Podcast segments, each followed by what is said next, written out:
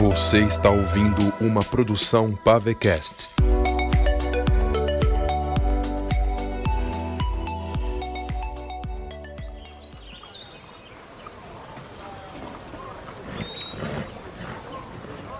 Olha, uma adaga é muito mais precisa.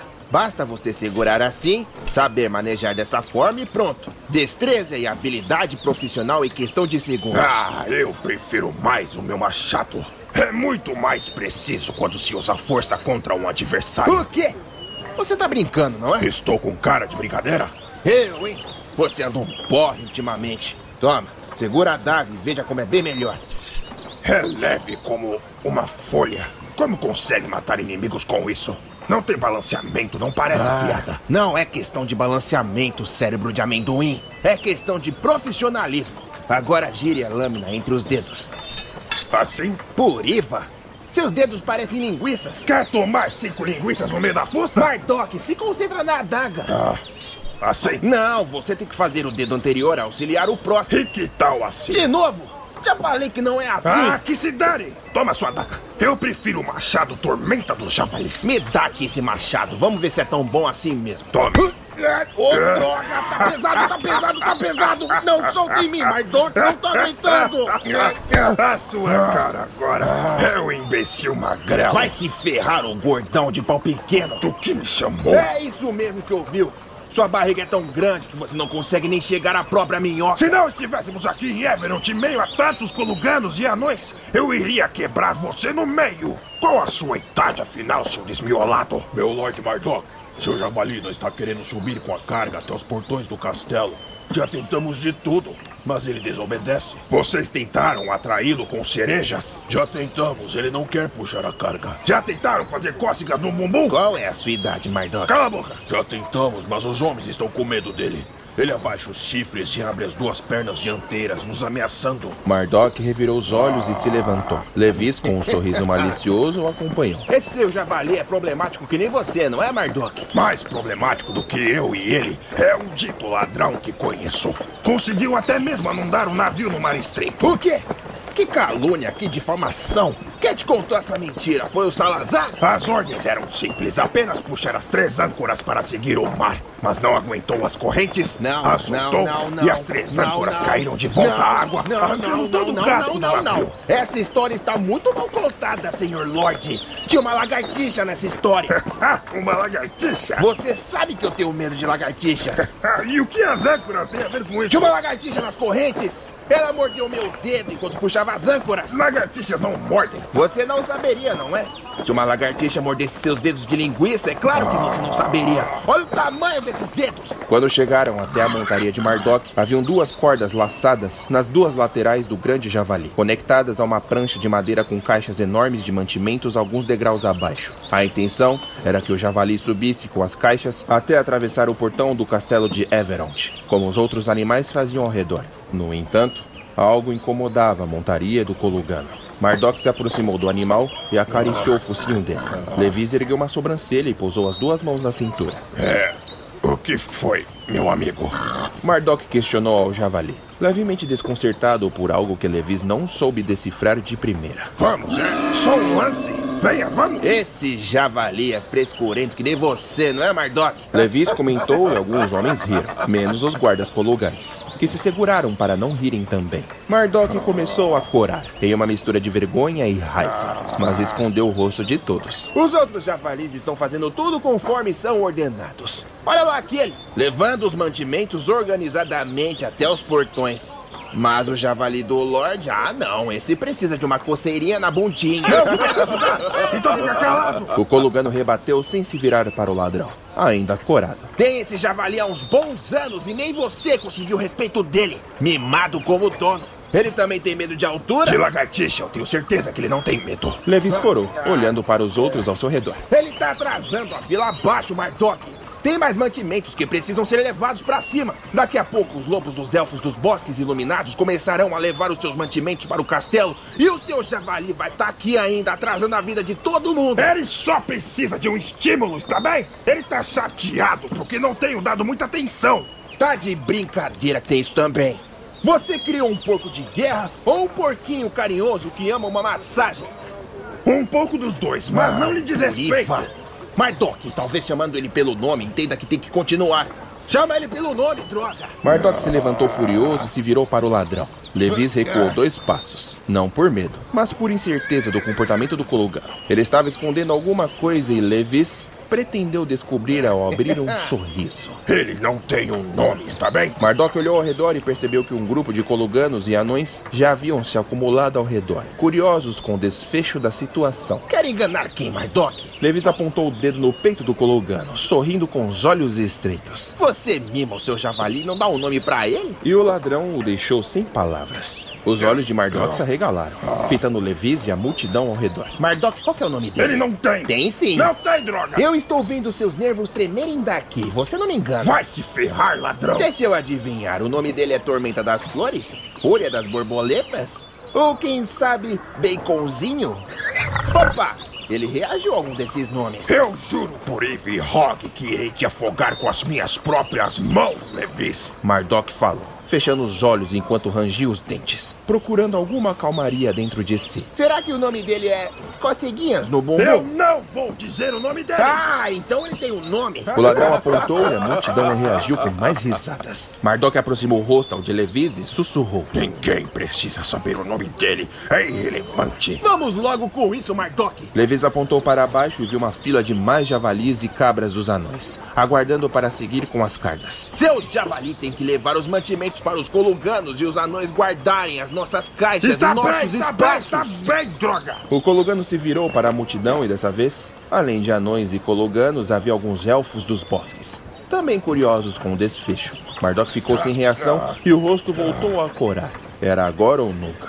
O ruivo deu alguns passos nos degraus acima, fazendo com que o povo abrisse caminho. Se virou para seu javali apontando para o portão do castelo acima, finalmente dizendo: Vamos, cereja. E o javali subiu. Levis arregalou os olhos e começou a rir. Os coluganos esconderam seus rostos por debaixo de seus braços para não desrespeitar o herdeiro de Coluga, com vontade de rir. Os anões e os elfos acompanharam o ladrão na risada. Esse tempo todo, cereja! Mardok franziu as narinas e o senho. Queria esmagar todos com as próprias mãos. Manteve o controle, pois sabia que um dia todos descobririam. Quer dizer que se ele ouvir o seu nome fofo, ele obedece? Esse papo todo de que ele gosta de cerejas era só pra que ele ouvisse o próprio nome e caminhasse. Algum problema com isso? Mardok rangeu os dentes, voltando alguns degraus em direção a Levis. Quando ele era filhote, o focinho era vermelho como uma cereja. Minha mãe que aconselhou a dar esse nome e eu aceitei. Levi chorava de tanto rir, com a mão pousada no tórax. As pessoas ao redor, ainda rindo, se dispersaram, provavelmente para espalhar a boa nova. Esse é seu lado delicado, grandalhão. Não há problema nenhum Eu nisso. sou o futuro Lorde de Coluca. Não posso demonstrar fraqueza, seu idiota. Disse Mardok enquanto seu javali se aproximava do portão de Everond. E quem disse que isso é fraqueza? Isso te humaniza, seu idiota. Mardok então se interrompeu quando viu algo surgir por de cima das montanhas que cercavam Everond. Levis parou de rir quando o rosto do amigo estava confuso e se virou para olhar também. A multidão ao redor parou seus afazeres e apontaram para o céu. Um grande grifo de asas enormes se aproximava do solo, em direção ao povo. Em suas garras havia um animal menor. Quando se aproximou, viram que era um cavalo. Um grifo. Mardok afirmou, tentando conceber se aquilo era realidade ou um projeto de sua mente. Talvez a caneca de Eviel havia deixado um pouco zonzo. Um grifo com um cavalo. Quando o grifo se aproximou, pousou o cavalo delicadamente no chão. O cavalo se manteve de pé, mas com uma das pernas feridas. O grifo fechou as asas e pousou ao lado, abaixando a cabeça educadamente como um cumprimento para todo o povo que assistia embasbacado. Por Ivy Hog, Levis apontou. é o cavalo de Wolfric. Morsets. Mardok perguntou, se aproximando. Quando o Colugano pousou sua mão no focinho do animal, Morsets o cumprimentou com uma lambida no rosto. É o Morsets. Rapina surgiu no meio da multidão, com respirar acelerado. Quando o cavalo a viu, ficou agitado, mancando até ela. A arqueira se aproximou dele e entregou-lhe um abraço no pescoço, acalmando o animal. O grifo fez outra reverência. Ergueu a cabeça a todos eles e os fitou com um olhar penetrante. Abriu as asas e deu um impulso para o alto. Com uma meia volta, deu um rasante em direção por onde havia chegado anteriormente, desaparecendo além das montanhas. De quem era aquele grifo? O ladrão perguntou, com uma mão na cabeça e outra na cintura, confuso. É a montaria de Himmel. Disse Ugar, o velho cego mago. Que se aproximou repentinamente apoiado em seu cajado, deixando com que os seus longos e grisalhos cabelos esvoaçassem. Um dos meus aprendizes, o mago de Adriunda. Rugar, isso não é um bom sinal. Levi se aproximou dele. Sabe algo de Wolf? Iva te mostrou alguma coisa? Gar segurou o cajado com as duas mãos e fechou os olhos, como se esperasse algo dentro de sua cabeça. Mas nada. O velho homem, de forma melancólica, acenou que não. Por mais que o Wolf que fosse um grande espadachim, os seus amigos sabiam que ele não era páreo se estivesse sozinho, o que gerou uma preocupação coletiva, um silêncio desconfortante. Então Levi, Mardok e Rapina olharam ao redor. No lado oeste do campo, anões e coluganos haviam erguido o acampamento com um grande exército de montarias de javalis e cabras das montanhas. Esses levavam seus mantimentos para dentro do castelo antes dos outros povos. No lado leste, os recém-chegados, elfos dos bosques iluminados, também erguiam seus acampamentos com estruturas completamente diferentes da dos anões. Em meio a eles, dois povos de elfos viviam em conjunto. Dentre as montarias estavam os lobos brancos e cinzentos. Pelo céu, centenas de águias jaziam aves os trocas-peles, vigiando Everont do céu. Entre o acampamento dos anões e dos elfos estava o povo de Morad. A rainha Lauren caminhava em meio a eles, ajudando-os a organizar seus mantimentos em cavalos e carruagens, já que seriam os próximos da fila a guardarem seus pertences dentro do castelo. Escute, Ugar. Temos um exército agora. Mardok disse, erguendo os braços. Podemos ir até o Wolfric e ajudá-lo enquanto o povo se estabelece aqui agora. Se Helglide decidir invadir Everont de alguma forma, somente esse povo não será o suficiente. O mago rebateu. Iva foi clara a mim. Não pediu que intervíssemos na jornada do Cavaleiro Coyote. Permaneceremos aqui. Rapina, enquanto abraçada no pescoço de Morsets, abaixou a cabeça tristemente ao ouvir as palavras do mago. Uma corneta ressoou e todos os povos se agitaram. A rainha Lauren e os guardas de Morad demonstraram preocupação e seguraram suas espadas. Os povos dos anões, coluganos e elfos também ficaram em alerta, mas não na defensiva como o povo de Morad. De repente, vindo pela passagem oculta das montanhas, a noroeste de Everond, um exército surgiu, com o estandarte do castor erguido. Marchando em frente, vinha a infantaria, que se alinhava organizadamente com armaduras cinzentas. Atrás, a cavalaria, protegendo os civis. Em frente a todos vinha o Lord Donovan Lancer, montado em seu alazão negro. Os Lancers? Deves disse surpreso. Eles receberam a nossa carta. Agora entendi porque o povo de Morad está na defensiva. Não achei que veriam. Mardok falou. Depois do que houve entre Morad e eles, achei que permaneceriam em silêncio. O exército de Morad desistiu de tentar invadir o castelo do Lord Donovan. Então o rei Aspen pediu para que sua tropa recuasse de volta para a capital. O Gar se virou para a rainha Laura, que estava a alguns quilômetros colina abaixo, e deu um sinal para que ela guardasse a espada na bainha. Mesmo cego, o Gar sabia que ela havia visto seu pedido. Lauren, hesitante, acenou com a cabeça em confiança e deu ordem para que os guardas da capital também descansassem. Espero que as afrontas não continuem aqui em Everont. As tropas dos Lancers parou e o Lord Donovan continuou, se aproximando deles. A rainha Lauren, Olgar, Levi, Smardock e Rapina ficaram lado a lado, esperando a aproximação do Lorde. Fiquem calados. Deixe que eu fale. O mago pediu. Donovan se aproximou, mas não desceu do animal. Olhou cada um deles com seus olhos castanhos, com uma expressão enigmática. Seus cabelos, também castanhos, com os fios grisalhos, esvoaçavam em imponência. Segurava embaixo de seu braço esquerdo seu elmo de guerra. Ele está nos encarando? Perguntou Ugar. É, ele tá assim. Levi sussurrou de volta. Lord Donovan! Ugar o cumprimentou, dando um passo em frente. No mesmo momento, Donovan deixou seus olhos penetrados na rainha Lauren. E Lauren o encarou de volta. Não como desafio, mas em defensiva. Seja bem-vindo a Everont. O rei Aspen foi capturado mesmo? Donovan perguntou. Sim, ele foi. A rainha respondeu. Então, por enquanto, me juntarei a vocês. O Lorde rebateu. Recebemos a mensagem de Morad sobre os Elfos das Trevas. E meu povo me alertou que o exército de Morad atravessou as minhas terras em direção a este lugar. Donovan olhou ao redor, contemplando Everont e todos os povos. Nunca imaginei que este lugar existisse. Agradeço a vocês por descreverem o caminho. E como vocês previram, o caminho do sul está interceptado. Meus batedores me avisaram que os elfos das trevas ainda estão lá, procurando meios para tirar os escombros do caminho e invadir o local. Mas se eles descobrirem que existe um caminho alternativo pelo lado noroeste, não irão descobrir. O Gar prometeu. E mesmo assim, Posicionaremos soldados na única entrada restante para nos avisarem em caso de alguma invasão. Então façam isso logo. Donovan desceu do cavalo. Porque entramos aqui sem sermos barrados. Ele olhou para Lauren mais uma vez e se colocou de frente a ela. Seu irmão causou um conflito e tanto entre nossas casas. Respeito Vossa Alteza, mas o seu irmão ainda tem contas a pagar comigo. Ela é a rainha por enquanto. Hogar disse e Donovan ficou surpreso. Por enquanto? Isso é uma pena. Poderia ser permanente, mas a minha aliança com Morad é temporária. Depois que Aspen estiver no trono. Esse assunto será resolvido em seu devido tempo, Donovan. Lauren o interrompeu. Por enquanto, Naratawan está unida. Deixemos nossos conflitos de lado para criar uma aliança jamais vista antes. Donovan abriu um sorriso a ela. Se virou e fez um sinal para sua tropa. Então, dois homens se aproximaram com um prisioneiro.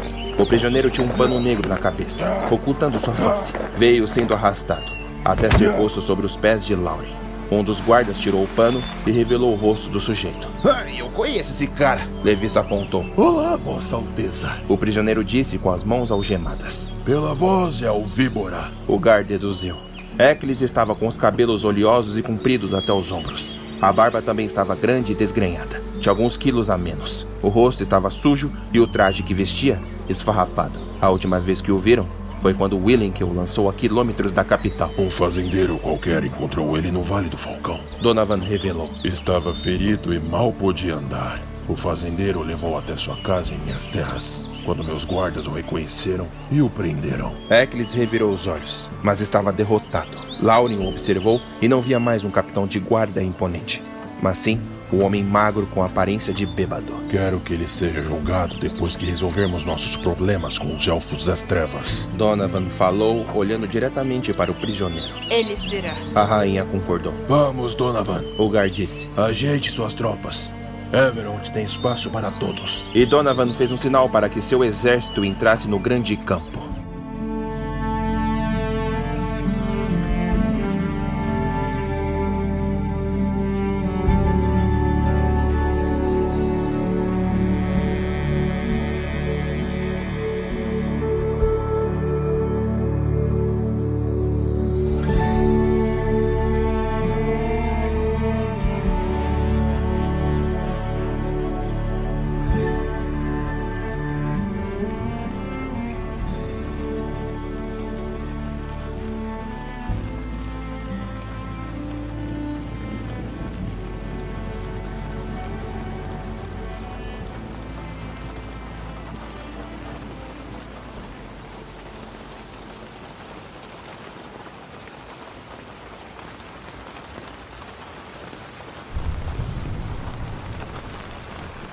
Era uma chuva intensa, emanando o calor do chão de toda a savana. Os pingos eram grandes e gelados. Ainda era dia, mas o céu estava repleto de nuvens negras e raios azuis. Wolfric não movia sequer um dedo. Queria apenas sentir o prazer das gotas dançarem pelo seu rosto, cabelo e barba. Ainda havia dor no ferimento aberto em sua barriga e costas.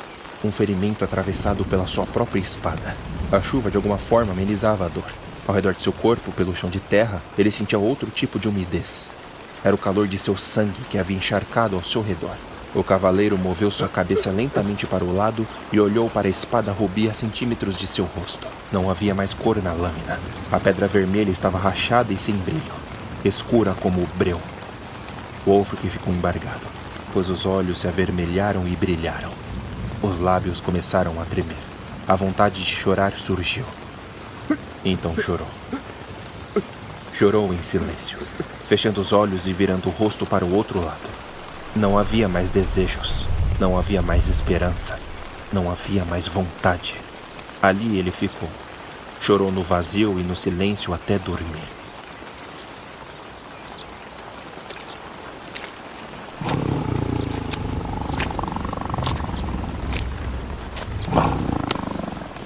Minutos mais tarde, um tigre dentes de sabre surgiu caminhando tranquilamente pela savana, farejando o chão até encostar o seu focinho na mão do cavaleiro, que jazia em um sono profundo. Os pelos do animal eram brancos como a neve. Não havia mais as presas por conta da idade. Um felino idoso, de juntas atrofiadas, mas carregando seu fiel montador. O montador também era um homem bem velho, poucos cabelos e rosto enrugado. Barba grisalha e comprida. Vestia trapos negros com poucas peças de uma armadura fina. Ele desceu do felino e se apoiou em sua bengala ao pousar os pés no chão e sentir a dor da idade percorrer o seu corpo. O sujeito se aproximou do cavaleiro e observou por um tempo. Depois avistou a espada deitada ao lado do portador. O coração do velho se acelerou. O portador de Rubi sussurrou para si mesmo em um ímpeto de medo e surpresa. Ele fez um sinal para o seu felino e o animal se aproximou. Com a cabeça, o grande tigre ergueu o corpo imóvel do chão e o pôs nas costas, em frente à cela do montador. O velho, com dificuldade, se abaixou e pegou a espada. Subiu no felino, segurando as rédeas. Vamos, D'Artagnan. Ordenou ao animal. Vamos para casa.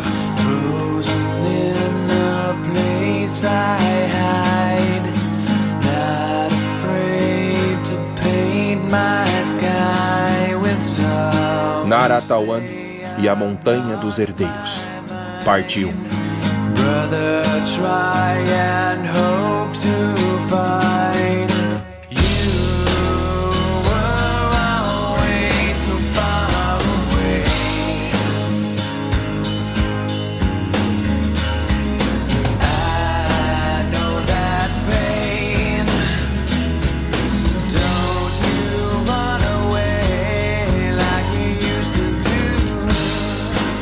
Duas semanas depois, Wolf que se levantou com muito cuidado da cama. A cada movimento, sentiu uma dor se alastrar pelo seu tronco. Estava com dificuldade de respirar, já que ao longo de todos os dias se manteve apenas deitado. Vestia apenas as suas calças. Ao redor de seu corpo havia uma faixa para lhe cobrir o grave ferimento, que cicatrizava com a ajuda de ervas medicinais. Em seu braço esquerdo, uma tipóia o protegia, envolto pelo seu ombro.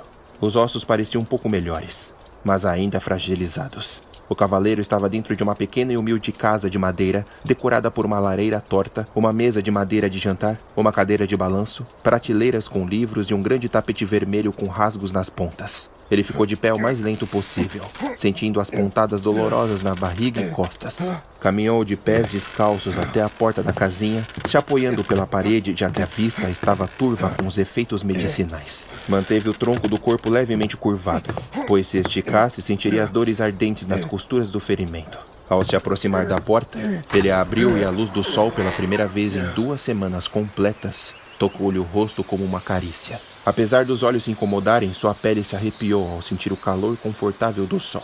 Deu mais um passo à frente e sentiu a grama úmida por entre os dedos de seus pés. Era uma sensação que jamais pensou que um dia seria tão estonteante. Rapaz. Wolfric ouviu a voz do velho e avistou o senhor de frente a um balcão em pleno ar livre, amassando algo em uma tigela. Precisa descansar na cama. Wolfric não deu ouvidos. Com dificuldade, caminhou em direção a um tronco de árvore cortado e se sentou, ajeitando a tipóia em seu colo.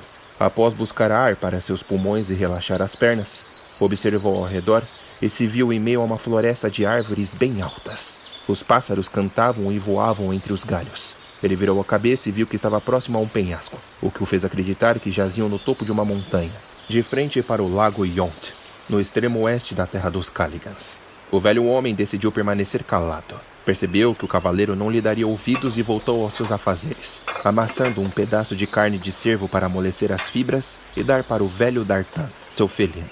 Ao terminar, o velho se aproximou do animal e pousou a tigela de frente a ele. Dartan abaixou a cabeça e iniciou seu café da manhã com lambidas e mordidas. O homem se afastou, limpando as mãos na cintura de seu traje e se sentando em uma cadeirinha de madeira para contemplar a vista dali de cima. Dartan está comigo desde que eu era um jovem vaidoso, comentou o velho, abrindo um sorriso com um olhar nostálgico. Eu e ele desbravávamos muitas terras juntos. Tempos que não voltam mais. Ah, que saudade de caminhar sem reclamar das dores nas costas. Ele deslizou os dedos pela barba branca com um olhar estreito e julgador para Wolfric. Meu nome é Fruel. A propósito. Wolfric não respondeu. Manteve os olhos pelo lago Yonte sem emanar sequer um som. Eu guardei a sua espada embaixo da cama, caso esteja se perguntando. Não importa mais. Wolfric enfim disse, com um tom rude e rigoroso. Como disse? Fruel perguntou, enrijecendo as mandíbulas. Wolfric ficou em silêncio. É triste que tenha me conhecido no momento mais duvidoso de sua vida, meu jovem. Imagino que tenha lutado contra um inimigo formidável. Helglide, não é? Wolfric estremeceu ao ouvir o nome. fechando os olhos e deixando aparente as mãos trêmulas. Mas se recompôs e voltou a encarar o lago. É, pela sua reação, era o general obscuro. Fruel se levantou e caminhou até seu balcão, onde jaziam tigelas, potes e jarros com ervas medicinais. Pegou uma erva qualquer a jogou em um copo, amassando com os próprios dedos. Antes de costurar seus ferimentos na barriga e costas, inseriu uma erva chamada Akirata, uma planta que anestesia a dor. Depois criei o antídoto com um pouco de quinquina e salvaio. Só eu e, sei lá, mais duas pessoas em toda Naratawan sabem fazer esse antídoto. A Salvário possui um veneno muito letal, mas aprendi com o alquimista como separar o veneno filtrando com uma ferramenta eficaz e deixando apenas um visco cicatrizante. Uni a Salvário com quinquina e pronto. Passei em seu corte. A cicatrização ah, e sua recuperação serão mais rápidos que o normal. Mas claro que precisa continuar descansando. Froel olhou por um momento para o cavaleiro e nenhuma reação emanou dele. Então continuou. Quando eu te encontrei há duas semanas, eu tinha quase certeza que você iria morrer. Pelo visto, Iva te ama tanto que decidiu mantê-lo vivo. Froel acreditava que agora teria alguma reação do cavaleiro. Mas nada. Sabe de uma coisa engraçada? Depois que eu trouxe você aqui, mais ervas começaram a brotar. Isso nunca havia acontecido antes. Fiquei intrigado. Parece que a mãe de Naratawan insiste em sua recuperação. Dartan, o velho tigre, levantou a cabeça após terminar a sua refeição e se aproximou de seu dono, se deitando nos pés dele, fitando Wolfric com seus olhos penetrantes e azuis. Deixe-me perguntar uma coisa, portador de Rubi. O que pretende agora? Vai unir forças e lutar? Porque, pelo visto, é isso que Iva está aguardando já que ela tem sido tão bondosa com você. Lutar? Wolfric reagiu com um misto de sarcasmo e raiva. Lutar pelo quê? Qual a finalidade disso tudo agora? Por que não me deixou lá para morrer? Era isso que eu queria. O velho começou a tossir, voltou a se sentar na cadeira para se recuperar. Sentado, continuou a amassar a erva na caneca. Seu nome é Wolfric Brandon, não é mesmo? Eu conheci seu pai e sua mãe quando ainda éramos jovens. O coiote então olhou para ele com curiosidade. É, eu também vi seu pai te nomear herdeiro de Robê. Pena que sua mãe morreu jovem e não presenciou sua herança. Era uma linda mulher. Muitos homens desejavam se casar com ela, sabia? Froel abriu um sorriso, levemente incomodado. Até eu havia me apaixonado por ela. Contudo, o coração dela pertencia a seu pai. Wolfric ficou embargado. Seu pai merecia o amor dela. Era um homem excelente. Os herdeiros das espadas de Eva sempre foram vistos como seres grandiosos. Mas o seu pai havia mudado esse conceito. Ele era humilde o bastante para caminhar pelos vilarejos dando bom dia a todos. O velho riu. Sabe, Wolfric, quando se tem uma espada forjada por Iva em mãos, o portador dela acaba se sentindo muito especial. Fica vaidoso. Por isso, muitas vezes a espada deixa de brilhar para o seu portador. O portador pode negar a vaidade e, e fingir se importar. Mas é impossível esconder as intenções e os sentimentos. A espada sempre saberá. Fruel parou de amassar as ervas com os dedos e chacoalhou a mão para limpar. Mas para seu pai não houve sequer um dia que Rubi deixou de brilhar. Mesmo que ele falhasse, como todo ser humano, seu pai buscou se arrepender, não apenas para continuar digno da espada, mas porque era um sentimento verdadeiro. Wolf que abaixou a cabeça, se lembrando de seu pai. Tinha poucas lembranças com ele, pois era um homem ocupado. Sempre amou Wolfric, mas era atarefado. Quando Wolfric cresceu, as tarefas então recaíram sobre o filho, em busca de se tornar um cavaleiro na Ordem dos Cavaleiros de Naratawa, o que lhe tomava todo o tempo do mundo. Fruel percebeu que Wolfric estava pensativo e continuou. E quanto a você, meu jovem? Quantas vezes a espada deixou de acender em suas mãos? Uma? Duas? Três vezes? Mais que isso? Eu conheço a sua história, Coyote. Desejou ser um guarda real vestindo a capa das fênix de Morad e ser leal ao rei Teldor. Fruel recostou a cabeça na cadeira pensativo. Não posso negar que o rei Teldor, comparado a outros reis, foi o melhor que tivemos. Mas não era digno do trono. Era só mais um líder político que governava uma velha herança política. Nenhuma mudança Era um rei fraco, apenas movido pelo comodismo de seus antecessores. Não visava mudança. Para ele, a igualdade só devia existir entre os humanos. Mas as outras raças e povos elfos, anões e caligans. A segregação se tornou algo comum. E por se tornar comum, os reis eram vistos como bons líderes, talvez. Precisamos de ilusionistas. Pessoas que apresentem ideias diferentes. Eu nem te conheço, interrompeu Wolfric, se levantando com raiva e rangendo os dentes com a dor súbita em seus ferimentos. D'Artan também se levantou, rosnando. Froel pousou sua mão na cabeça do tigre para acalmá-lo. Eu falhei, e a espada deixou de brilhar para mim. Os ensinamentos que eu tive em vida me tornaram no que eu era até duas semanas atrás. Alguém que procurava uma solução para o reino. Ruby voltou a brilhar para mim e eu segui em frente. Tinha a convicção de que Iva me acompanharia nessa jornada. Os olhos dele brilhavam. Mas olha para mim agora. Estou ferido. Sem forças. Falei miseravelmente. Por que Iva se importaria comigo? Minha fé nela se tornou uma dúvida. Wolfric se sentou novamente quando sentiu que um de seus pontos havia se partido em sua barriga. Eu não tenho mais nada. Eu falhei. Todos vão me odiar. Não há mais chances para mais nada. Froyo abaixou a cabeça. Não aceitava tais palavras. O que seu pai diria de você agora? O velho perguntou, fechando os punhos. Todos falhamos, Wolfric. Mas essa autopiedade não vai te levar a lugar algum. Todos os dias estamos propensos a falhar e poucos serão os dias em que aceitaremos e superaremos nossas falhas. Lembre-se, não existe superação sem a falha. Não existe vitória quando não há solução. Wolfric respondeu, rangendo os dentes com raiva e dor. A primeira guerra contra os elfos de Oth deveria ter sido um aprendizado para nós. Naratawan foi unida a eras antes de nossos avós para derrubar Hellglide, e com o passar das eras voltamos a ser uma sociedade segregada. Agora choramos por não sermos unidos? Choramos porque o maldito que já foi derrotado por nossos antepassados voltou? Levante-se e corrija esses erros repetidos. Seja o que o seu pai foi e tenha fé no que ele acreditava. Quem é você, afinal, para me dizer sobre falhas? Wolfric o interrompeu, encarando aquele velho sujeito como se ele não fosse nada. Froel ficou calado, apertando seus lábios com um olhar melancólico. Era como se lembrasse de algo do passado. Então, ele se levantou e entrou em sua casa de madeira. O cavaleiro ficou calado, sem compreender a atitude do velho. O felino de pelugem branca continuou encarando Wolfric, com uma expressão inocente de um animal. Não me julgue, Wolfric disse a D'Artan, virando seu rosto envergonhado. A porta da casa reabriu e o velho voltou. Se aproximou de Wolfric e estendeu uma espada em direção a ele. Wolfric ficou levemente intimidado, pois Froel estava irritado com uma lâmina em mãos. Olhe bem para a espada, disse a ele, aproximando seu rosto ao do coiote. Wolfric observou a lâmina, tentando respirar calmamente. Não havia brilho e muito menos cor. Parecia envelhecida. Percorreu seus olhos pelo gume até o cabo da empunhadora, até que olhou para a pedra. Jazia apagada.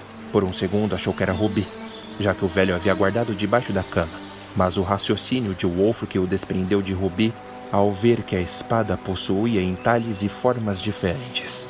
Observou melhor a pedra então compreendeu do que se tratava aquilo. Mas o que? Wolfric ficou sem ar, se levantando e recuando um passo. É a espada esmeralda.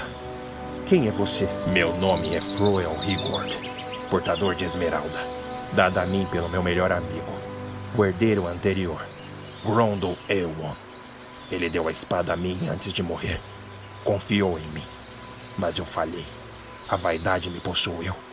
A espada não brilha para mim há muito tempo. Froel se embargou. Não seja como eu, Wolfric.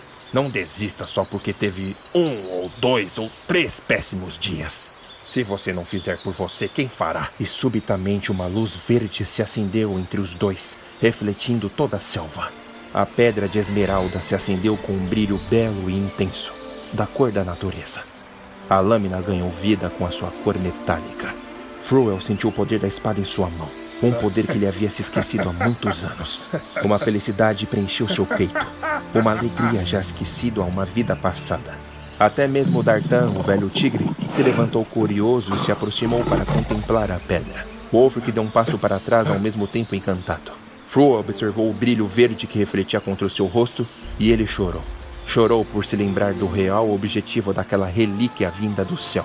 pronta para ser usada e lembrar a Naratawan que ainda havia um fio de esperança. Não procuro mais vaidade, Fruel disse a si mesmo, sentindo suas intenções em seu coração. O que quero é que essa espada destrua os portões que separam os povos naratauenses para dar vida a uma nova era. Fruel se virou para Wolfric estendendo a espada para ele com um grande sorriso. Eu quero que Esmeralda seja empunhada por um homem capaz de espantar a necromancia que visa engolir o que pertence a nós. Wolfric engoliu em seco. A luz verde o chamava.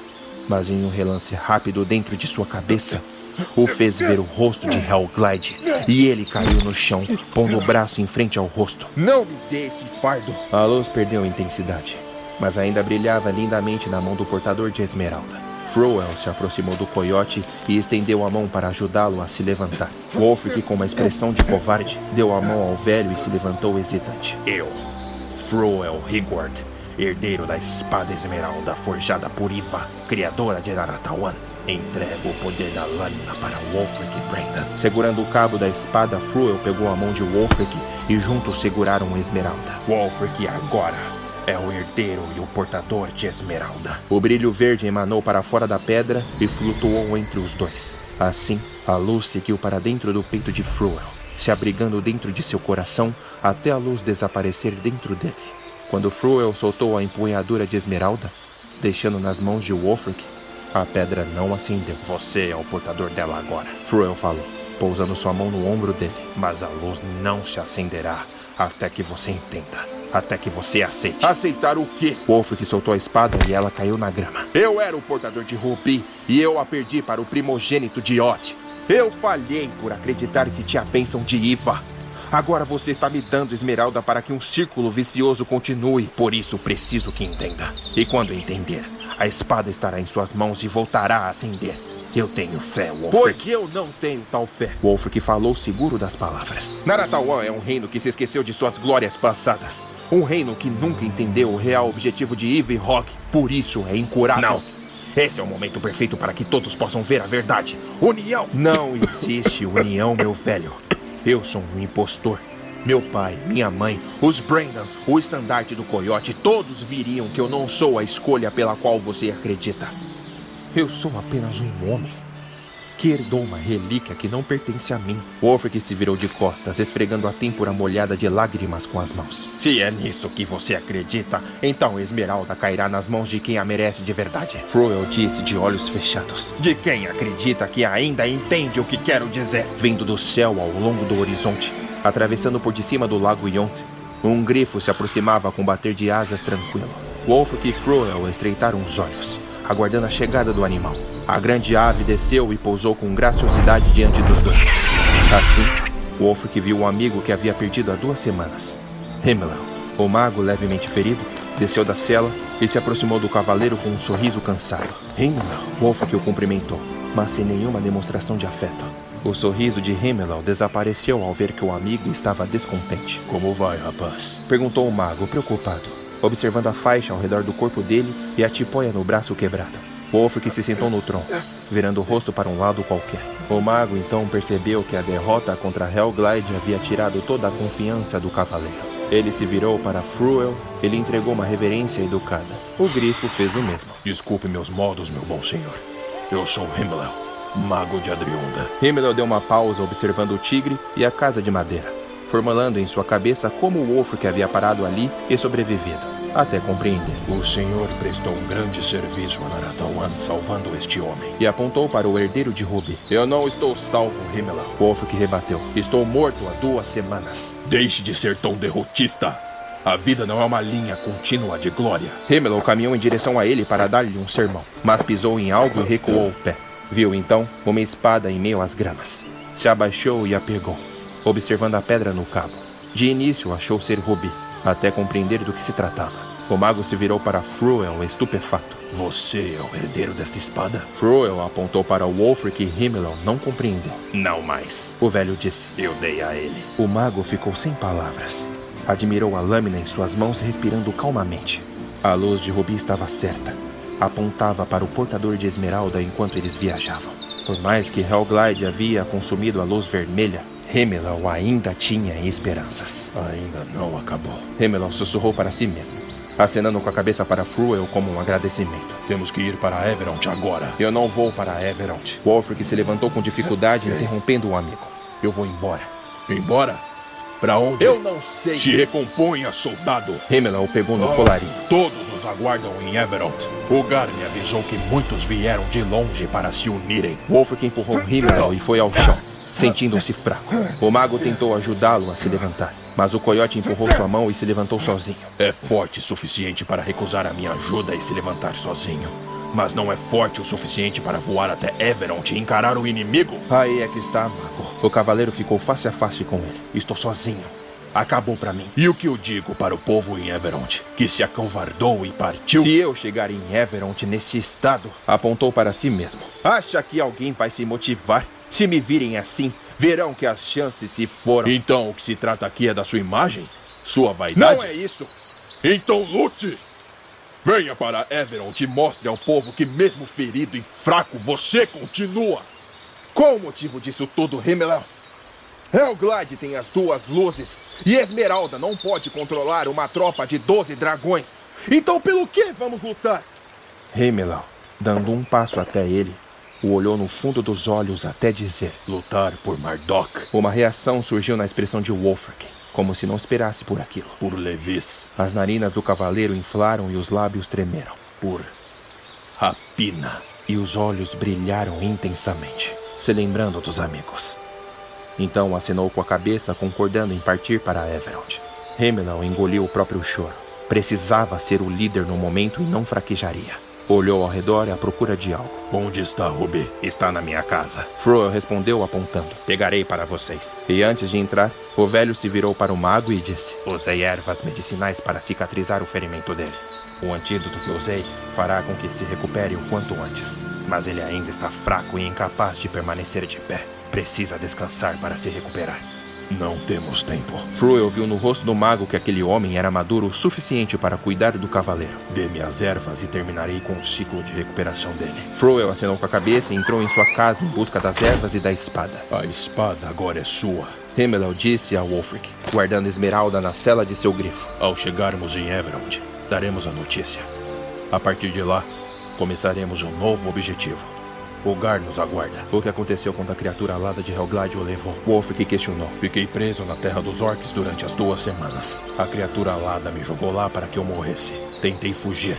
Tentei conjurar magias para partir. Mas sem o meu cajado é quase impossível.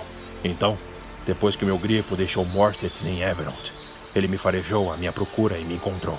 Voltei para onde fomos derrotados por Helglide e recuperei o meu cajado. E agora aqui estou eu. Demorei três dias para finalmente te encontrar, temendo pelo pior. É mesmo? Wolfric olhou ao redor sarcasticamente, com os olhos vermelhos de tristeza, temendo pelo pior.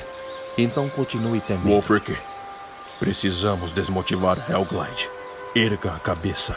Você é melhor que ele. Melhor? Por quê? Porque eu sou uma cria de Iva e Helglide é uma cria de Ot?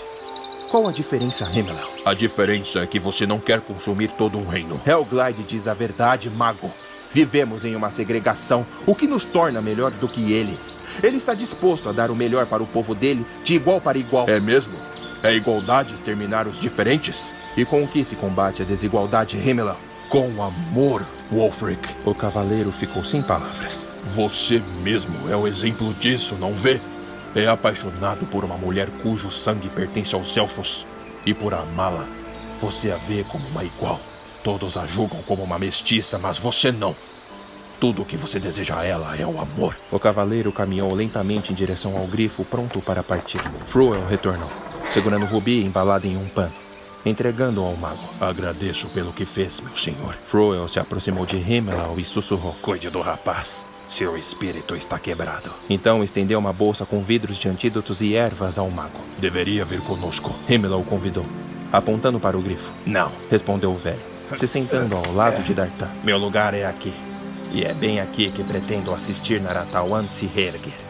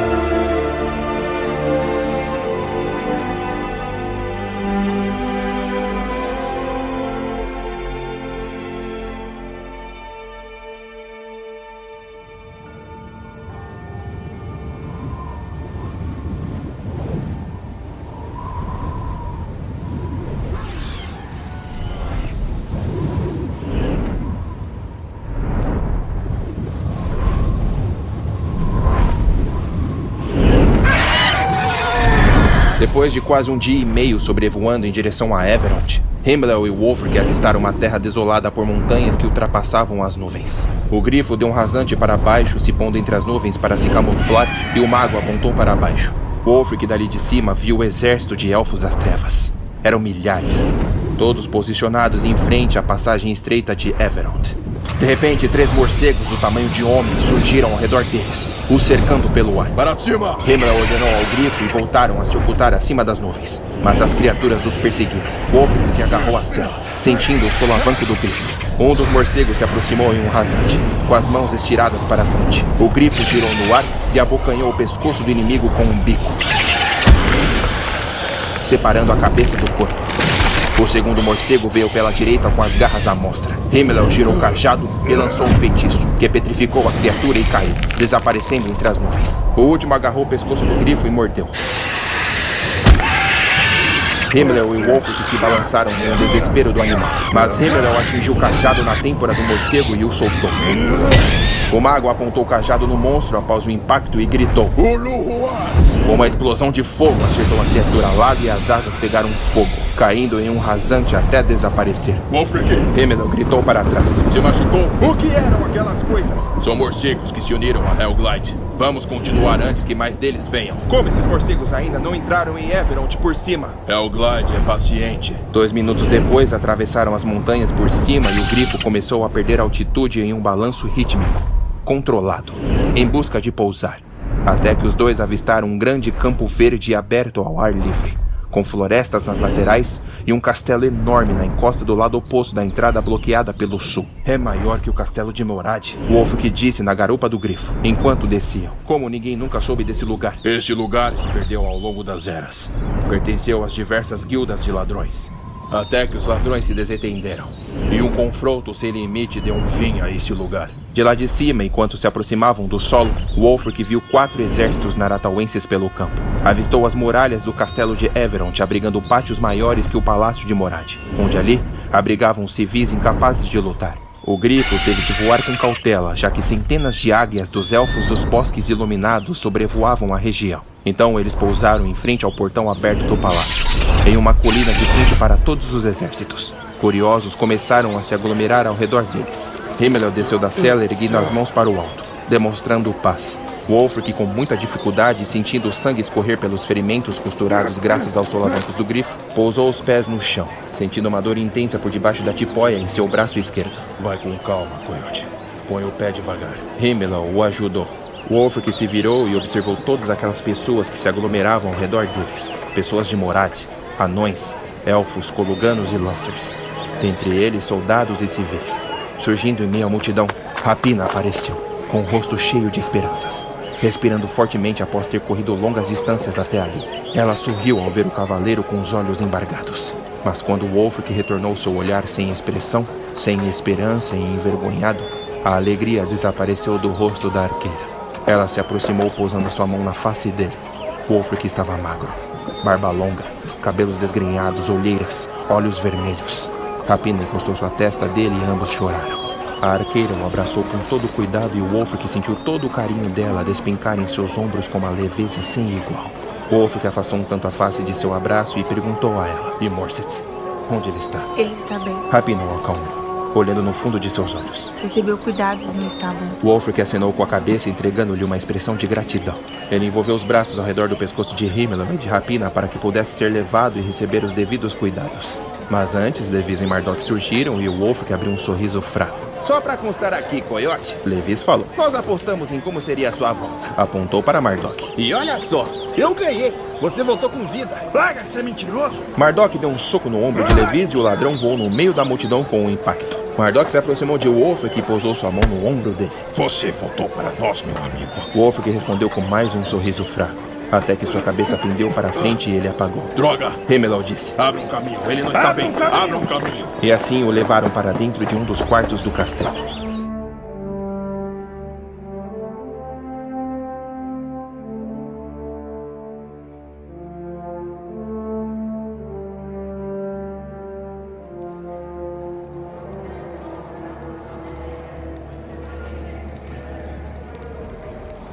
Três dias haviam se passado e finalmente os representantes de cada povo dentro de Everond se uniram dentro do grande salão principal do castelo. Tudo estava limpo, sem nenhuma poeira, graças à união dos serviçais de Morad e dos Lancers. O salão era duas vezes maior que o salão do rei no castelo de Morad. Haviam dezenas de colunas grossas que sustentavam o teto que se erguia a mais de 40 metros do chão. As mesas estavam espalhadas pelo recinto abrigando os familiares e amigos mais próximos dos representantes. Na principal coluna jazia o estandarte de Morad, duas fênix que se cruzavam em um rasante, uma ave vermelha e outra azul. Em outra coluna ao lado estava o estandarte de Kologa, com a face de um grande javali de guerra. Em seguida, o estandarte dos elfos dos bosques iluminados, um lobo uivando para o céu, onde uma águia sobrevoava. Ao lado estava o estandarte dos anões, dois machados que se cruzavam com o desenho de uma bigorna acima. Por último, mas não menos importante, o estandarte Lancer, com o símbolo de um castor. No meio do salão, sentada em uma cadeira que se mantinha na mesma distância de todos os representantes, estava a rainha Lauren, protegida por seis guardas juramentados.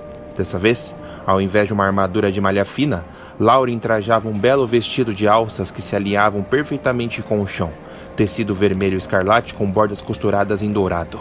Para demonstrar bravura e coragem, em suas costas jazia uma bainha de couro com sua espada. A imagem dela era imponente diante de todos. Ao seu lado, também sentado por conta da idade, estava o Gar, trajado em sua velha túnica acinzentada. Entre o Gar e a Rainha Lauren estavam os dois ovos do dragão branco, postos em um ninho improvisado pelo velho mago, em cima de uma mesa de mármore com carvão em brasa para aquecê-los. De pé, ao lado do velho mago, em postura de respeito diante de seu mestre, estava Himmel, vestido com sua longa capa e túnica azul. Seu rosto denotava uma atitude madura. Do lado direito do salão estavam os dois povos dos elfos dos bosques iluminados. Rapina estava próximo a eles, portanto, procurava não demonstrar pertencimento aos mesmos. Ilian, com Wonk em seu ombro, estava ao seu lado. Representando os dois povos dos elfos, Fuel irmão do falecido Fenlus, estava sentado em uma cadeira com seus três filhos ao redor: Rovin, Raven e Jorand. Fuel tinha uma face amedrontadora para a rapina, longilínea, olhos azuis escuros, não abria sequer um sorriso. Em seus cabelos compridos e loiros jazia uma tiara de prata que se encaixava em suas orelhas pontudas e rodeavam a sua cabeça. Em sua mão direita, segurava o cajado de magia. Ele era um mago surpreendente. Atrás dele e dos filhos estavam os outros elfos.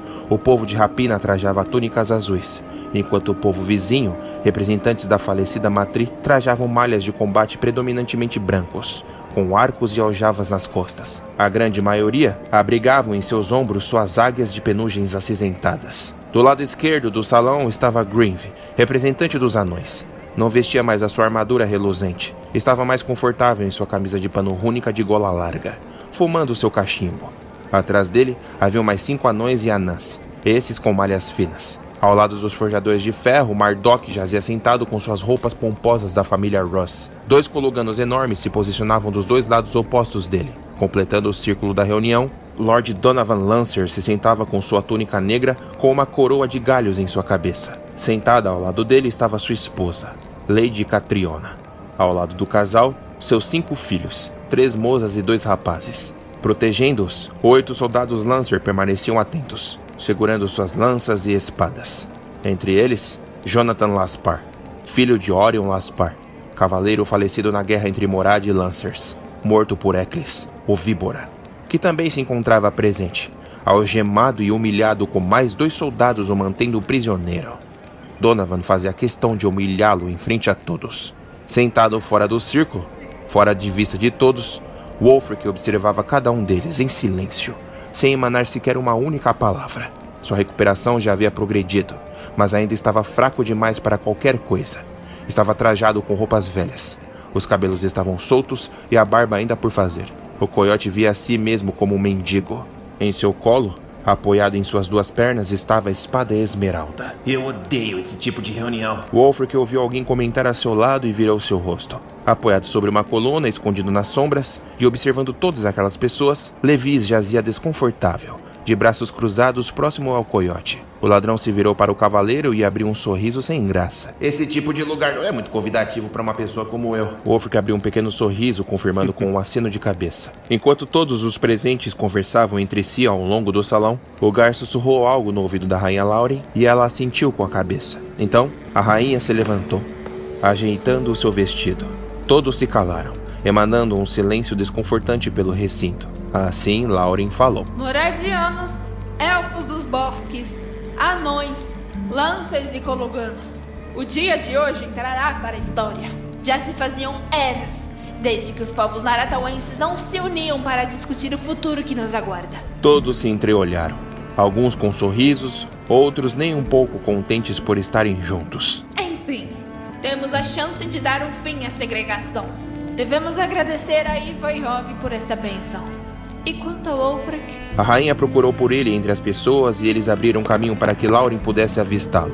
Todos viraram seus rostos em direção ao cavaleiro e Levis voltou a se esconder por detrás das colunas. O coiote ficou desconcertado com tantos olhares e não reagiu. A rainha, de forma educada, continuou. Estamos felizes e orgulhosos por ter trago a espada esmeralda com êxito. E lamentamos a perda de Rubi. Wolfric acenou com a cabeça, ainda desconcertado, desejando que as atenções se desprendessem dele. Então todos voltaram seus rostos para a rainha. Bom, não há tempo para lamentações. Graças ao povo de Moragem e ao ato democrático, eu fui convocada como a líder temporária. Alguns não gostaram da ideia. Até que possamos resgatar meu irmão e lhe devolver o trono. Voltou a se sentar em sua cadeira, mantendo os ombros erguidos e a face rígida. Por alguns segundos, não houve sequer uma palavra. Ninguém tomou a iniciativa, o que gerou um certo constrangimento. Lauren posou os olhos em cada um deles, tentando incentivá-los a começar com a sua expressão. Então Grinf, o líder dos anões, se levantou, ajeitando a gola de sua camisa e dando dois passos em frente com hesitação. Não queremos mais o rei Aspen como rei de Naratawan. Grave foi curto e direto. As pessoas se entreolharam e o anão viu que, agora, o desejo dos anões estava compartilhado. Então continuou. Seu irmão, majestade, assim como seu pai, com todo respeito, nos trouxe tempos difíceis. A rainha ficou de pé imediatamente, estreitando os olhos. Ela entendia o motivo dos anões, mas sua irritação se veio pelo fato de que a reunião se tratava da guerra e não sobre a futura política. Esse assunto só será discutido depois que vencermos a guerra. Respeitoso anão. A rainha tem razão. Disse Rapina de repente. Os elfos a encararam, a maioria de olhos estreitos. A outra metade não emitiu nenhuma expressão. Fuel se ajeitou desconfortavelmente em sua cadeira. Enquanto perdemos tempo discutindo uma política que talvez nem exista, Hellglide está na entrada de Everond, procurando meios de adentrar. Landi Afisantki. Fuel disse em sua língua materna para a sobrinha. Apenas Rapina e os elfos compreenderam. E pela face da arqueira, ela não havia gostado nem um pouco. Por que deveríamos lutar ao lado do povo que nos prejudicou por anos? E foi a rainha Lauren quem tomou a resposta. Porque se não lutar, dê adeus a tudo pela qual você se importa. Fuel não gostou da resposta árdia da rainha. Sua sobrinha foi praticamente expulsa de seus bosques e ainda sofreu preconceito com a sociedade por ser uma mestiça. Mas ainda assim ela se demonstra motivada a confrontar o inimigo. E quanto a você, elfo mago? Vai deixar de lutar por causa de um conflito a qual eu estou disposta a mudar? Então a rainha olhou para todos. Não é por isso que estamos aqui? A aliança? Hoje pode ser o começo de uma nova era. A união dos povos se tornou hoje uma necessidade necessária. Rapina continuou e todos a olharam. Não pela guerra, mas por nós. Acha que está no seu lugar de fala? Rovin, um de seus primos, apontou. Por que não se cala, mestiça? Rapina revirou os olhos. É sério mesmo, primo? Será que não ouviu nenhuma palavra do que eu disse? Pondere a questão. Não existe ponderação. Calha a boca, garoto. Ordenou Fuel e seu filho se calou. A expressão de guerreiro se tornou uma expressão de um garoto mimado. O elfo mago observou a sobrinha, unindo as sobrancelhas com uma expressão contemplativa. Ainda tenho dúvidas do porquê me aliar aos humanos. Então você trouxe dois povos de elfos até aqui porque está com dúvida? Rebateu Lauren e os elfos se entreolharam. Não seja ingênuo, mago. Eu já ouvi falar sobre seus feitos, Fuel. É um ser que adota questionamentos filosóficos. Ao menos que seja humilde o suficiente para compreender que tudo sempre pode ser ponderado. Fuel empinou o nariz snob, mas estava sem saída em seu raciocínio. Seu irmão foi morto pelo general obscuro e metade de seu povo foi massacrado. Não é possível que você esteja aqui só para procurar uma certeza. Achei que você já sabia que era óbvio estarmos todos aqui. Eu já ouvi isso antes. Greenville, anão, interveio. Quando se propõe paz e dias de glórias, claramente as outras raças não estão inclusas. Falo por mim, Lauren insistiu. não pelo meu irmão. Estou disposta a mudar o que for necessário. Não preciso de palavras, preciso de atitudes. Greenville alterou a voz. Mardok se levantou de sua cadeira e o anão virou o rosto para ele, dando um passo para trás de forma respeitosa. Já chega, Grave! Gritou Mardok, o fuzilando com os olhos. Você diz que os anões não têm direitos, mas quando alguém se demonstra disposto a ajudar, você insiste em se lembrar dos seus problemas. O anão não ousou rebater, pois sabia que o herdeiro de Koluga tinha razão. Os anões sabem que se promessas não forem cumpridas aqui em Naratawan, Koluga estará de braços abertos para recebê-los. Então chega! Vamos discutir o que importa agora. Greenville, desajeitado, entregou uma reverência a Mardok e a rainha, se voltando para o seu lugar com seus aliados anões, que o consolaram com tapinhas nas costas. Infelizmente, nem todos os cologanos vieram comigo. Mardok continuou, ainda de pé. Brud, o javali chifre quebrado, voltou para os arquipélagos com uma tropa de coluganos e anões que escolheram não lutar. No entanto, tenho 100 mil soldados aqui em Everont. Dentre eles, 40 mil são anões. O ruivo apontou para Grave. Mardok, quantos homens seu pai tem nos arquipélagos? Rapina perguntou ao amigo. Os arquipélagos agora abrigam um total de 200 mil soldados capazes de lutarem. Dentre eles, cologanos e anões. Mas meu pai não vai abrir a mão tão fácil assim. Gar se levantou de sua cadeira com a ajuda de Himmel, seu aprendiz. Eu e Philwell conjuramos uma redoma protetora ao redor de Everont. Philwell confirmou com um aceno de cabeça. Uma conjuração que tomou muito de nossos poderes. Apesar de estarmos protegidos, a redoma não é 100% confiável. Ela se dissipará em breve com o poder de Willink e Hellglide ainda poderá entrar. Quando o general obscuro finalmente tirar todos os escombros do caminho da passagem estreita, não haverá outra opção senão lutar. A rainha se aproximou do velho mago e pousou sua mão em seu ombro gentilmente. Quanto aos corvos espiões das bruxas. Provavelmente agora sabem sobre a segunda entrada de Everont. Gar abriu um sorriso tranquilo. Os corvos estão presos aqui conosco, Minha Majestade. Não podem sair da redoma para informar nada a ninguém. Os elfos das trevas ainda seguem sem saber sobre a entrada opcional. Impressionante. Mardok comentou se sentando. Além de uma redoma que nos protege, a mesma evita que os espiões revelem nossos segredos. A conjuração da redoma foi uma magia específica. Gar continuou. Apenas os seguidores de Hellglide são incapazes de atravessá-la. Se mais aliados se unirem a nós, com a causa de se manter na luz de Iva, qualquer um pode atravessar. Mas não comemorem. Se o Willink quebrar a redoma, apenas os escombros serão a nossa proteção temporária. E os corvos serão libertos da redoma para revelar nossos segredos ao inimigo. Quanto aos corvos, podemos resolver isso agora. Rapina disse com meio sorriso, olhando para Ayla em seu braço e para o restante das águias nos ombros dos elfos presentes. Ilian, irmão de Rapina, abriu um sorriso e falou para Wunk em seu ombro. Mate os corvos, meu amigo.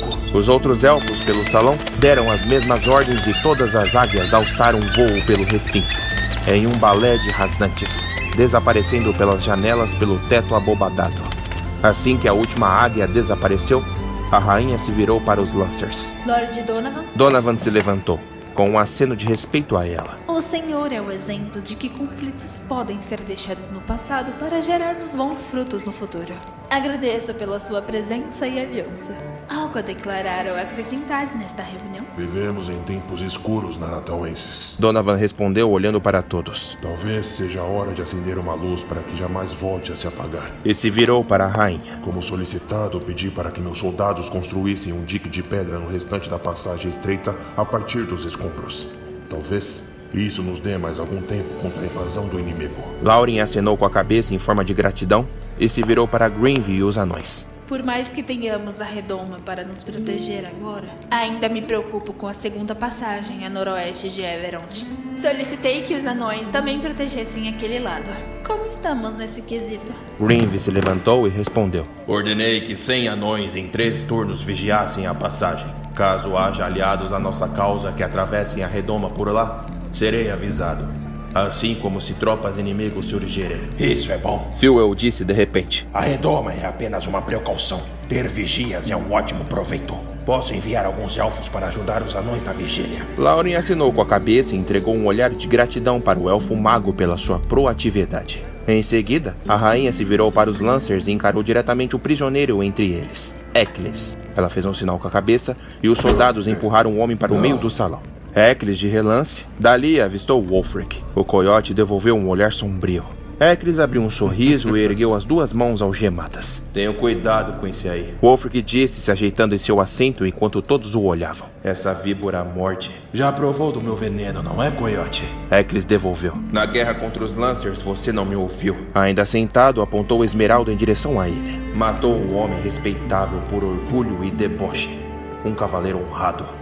Orion Laspar. Jonathan Laspar, filho de Orion, deu um passo em direção a Eccles mas os soldados Lancers o conteram. Era uma guerra. Eccles respondeu. Eu estava servindo ao seu pai, majestade. O víbora disse a Lauren. Isso é um mérito. Não importa o quão habilidoso é com uma espada, Eccles. O coiote continuou. Não vale a pena tê-lo como aliado. Eccles abaixou a cabeça com a mandíbula rígida, ouvindo cada palavra. Então o ignorou e disse à rainha: Posso ter sido um pouco imprudente, minha rainha, mas ainda posso lutar e liderar os meus homens.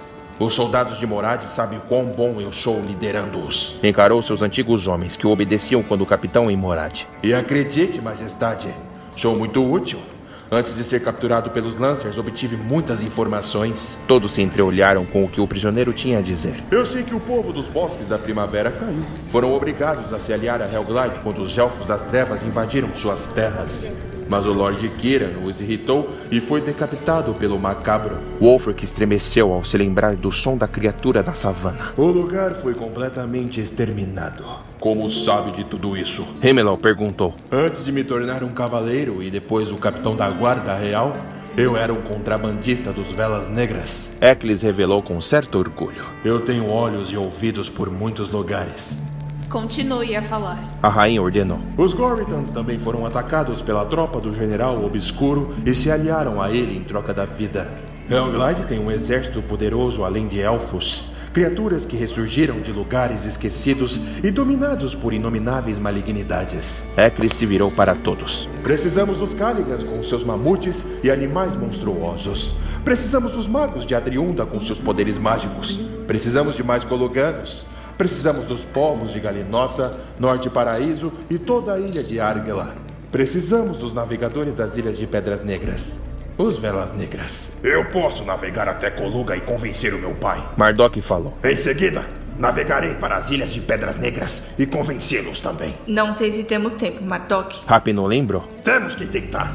Irei sozinho, saindo de Everont pela passagem a noroeste, evitando chamar a atenção de qualquer inimigo. Garanto que arranjarei um navio na costa mais próxima e chegarei o quanto antes a Coluca. Essa jornada não será necessária, rapaz. Disse o Gar com um leve sorriso. Averiguei as terras dentro de Everont e existe uma maneira muito mais fácil de chegar em Coluca. E como seria? Um portal que apenas os magos podem abrir para facilitar nossa locomoção pelo reino.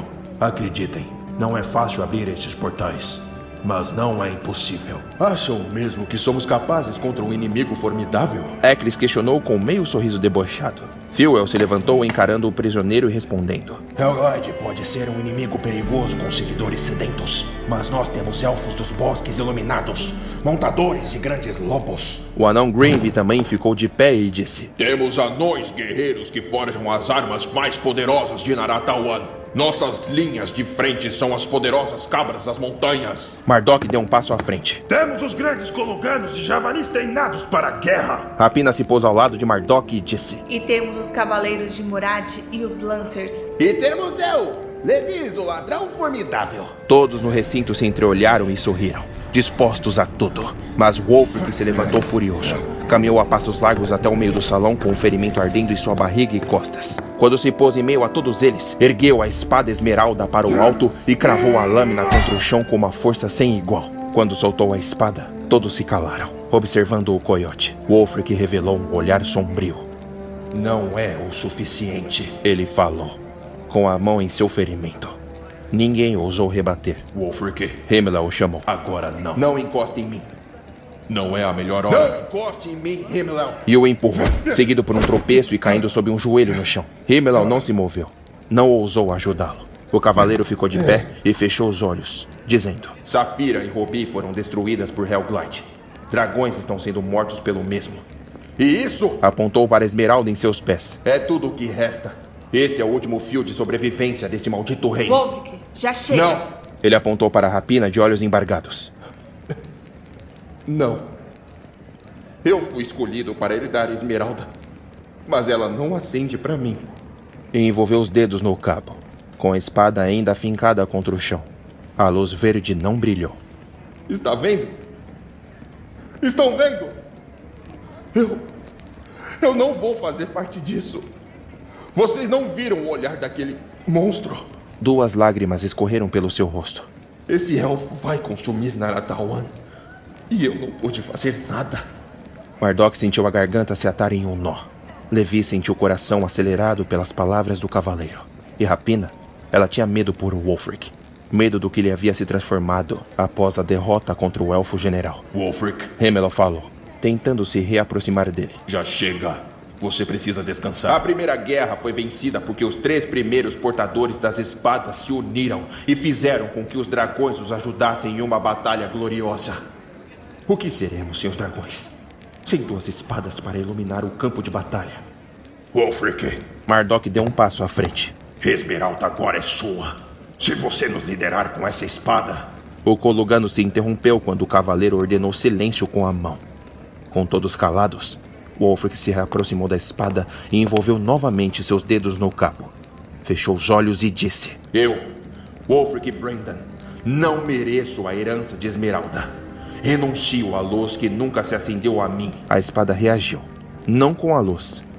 Mas o cavaleiro sentiu que a espada negava algo dele O próximo que tocar essa espada terá o direito de herdá-la. e a soltou. Como de tradição, aquele que passava sua herança para a frente, uma luz se soltava da pedra e flutuava em direção ao peito do antigo dono. E na pedra uma nova luz nascia para o novo portador. Mas nada aconteceu. Todos permaneceram em um silêncio constrangedor. O cavaleiro Coyote deu as costas para a espada e se aproximou da mesa de mármore entre a rainha e o Gar, onde os ovos do dragão jaziam aquecidos pelo carvão em brasa. A mãe desses ovos era o dragão branco de Coroá, e homens maldosos tiraram os ovos do ninho por pura maldade. Wolfric encarou Eccles. Por mais que o Víbora não tenha participado da expedição até Coroá, Wolfric sabia que o mesmo tinha o consentimento do roubo antes mesmo da revelação. E quando chegamos em Coroá, graças às mensagens de Iva para o Gar, nos deparamos com o que Iva queria nos mostrar. Um elfo das trevas, Netron, que destruiu o coração do dragão branco. O dragão não pôde se defender porque estava abalada pela perda de suas crias. Todos se entreolharam, com sentimentos de culpa. Depois, mais dois dragões foram mortos nos bosques iluminados pelas mãos do general Obscuro. O dragão Ohan, Fúria de Pedra, e Saegal, o rasante vermelho, mortos pela lança consumidora de luz. Há duas semanas atrás, Buorn, o predador, atacou o acampamento dos Elfos das Trevas por instinto de Hog e Hellglide se vingou, destruindo o animal. Wolfric ergueu sua camisa esfarrapada e revelou um corte em sua barriga, abaixo do peito esquerdo, costurado. Se virou de costas e revelou o segundo corte, atravessado pelo primeiro ferimento, Hellglide fez isso comigo quando eu ousei matá-lo. e abaixou o traje. Eu vi do que ele é capaz. E ele está motivado. Não houve respostas. O coiote olhou para a rapina e ela não o olhava no rosto.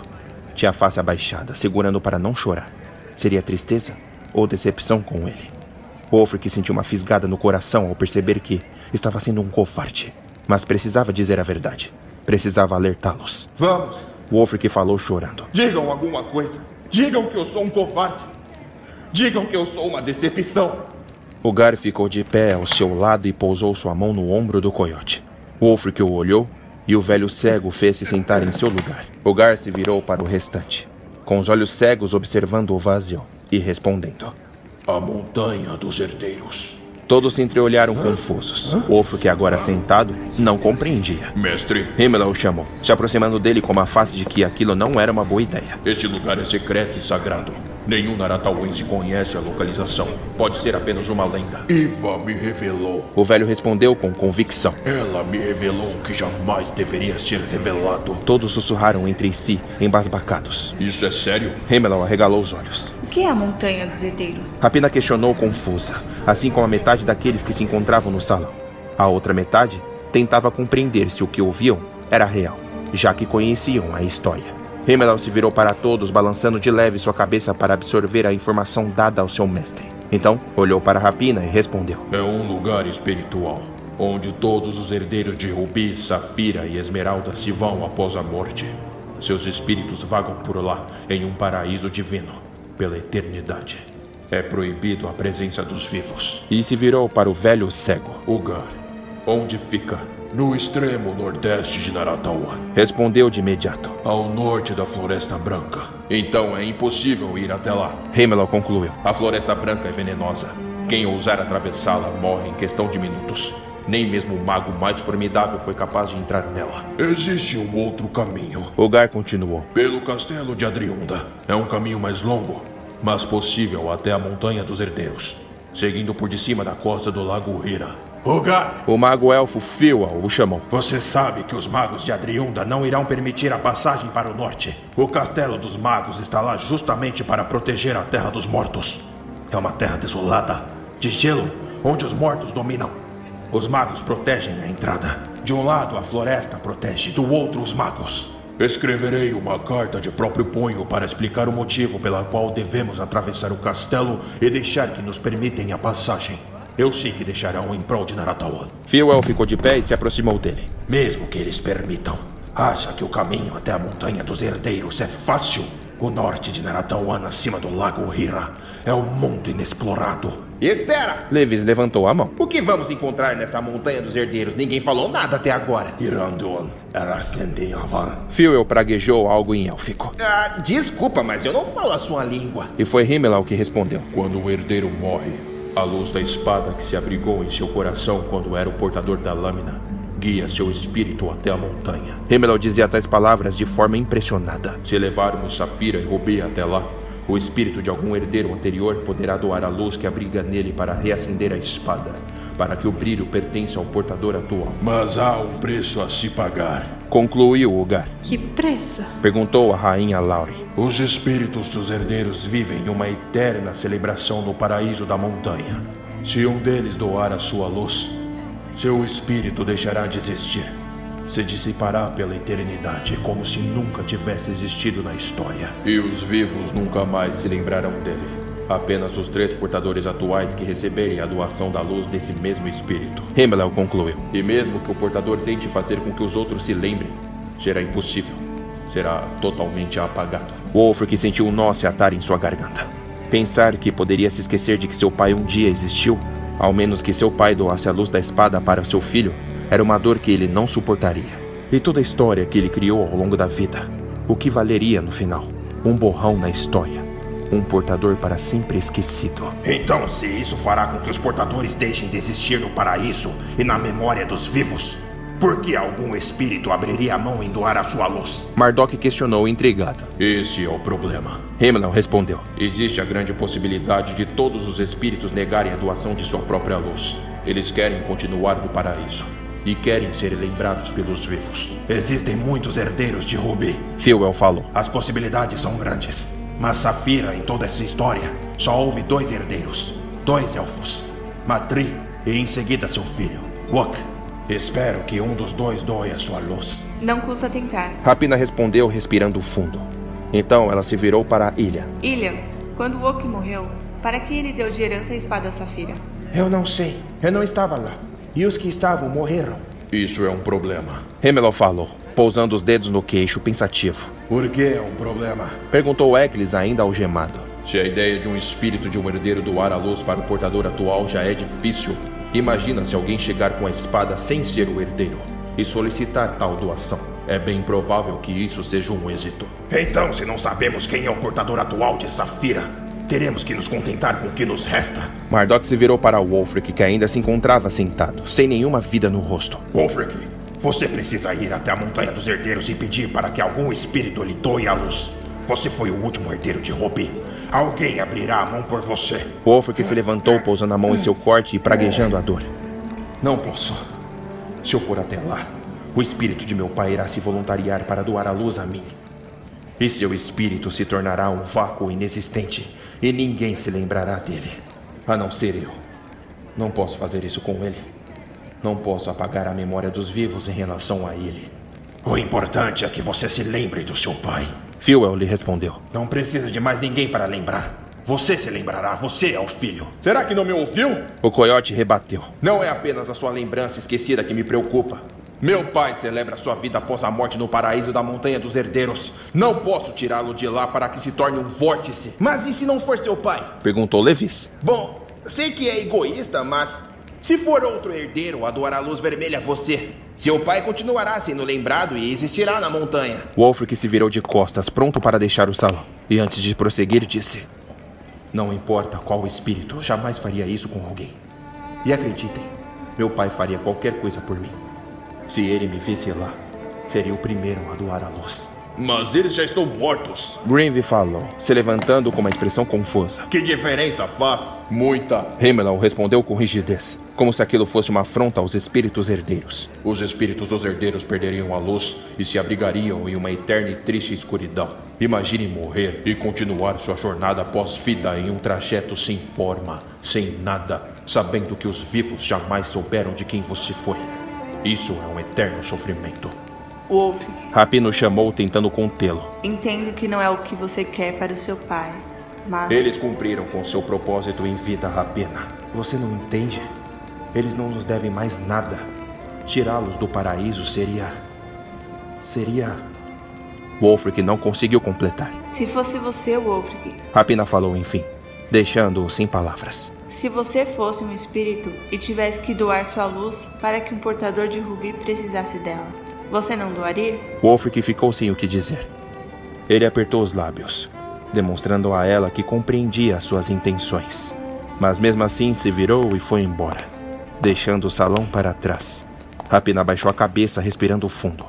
Então, procurou sua inteligência emocional, se virando para todos eles. O que nos resta é decidir quem brandirá a esmeralda. A arqueira falou, Eu posso fazer isso. disse Mardok se aproximando da espada, mas esperando alguém aprovar a ideia. Eu posso ser o herdeiro da esmeralda, ir até Hellglide e matar. Ah, não, não, não, não, não, não. Você não. Falou Levis. Como é que é? Você está banado. Eu posso fazer isso. Rapina disse.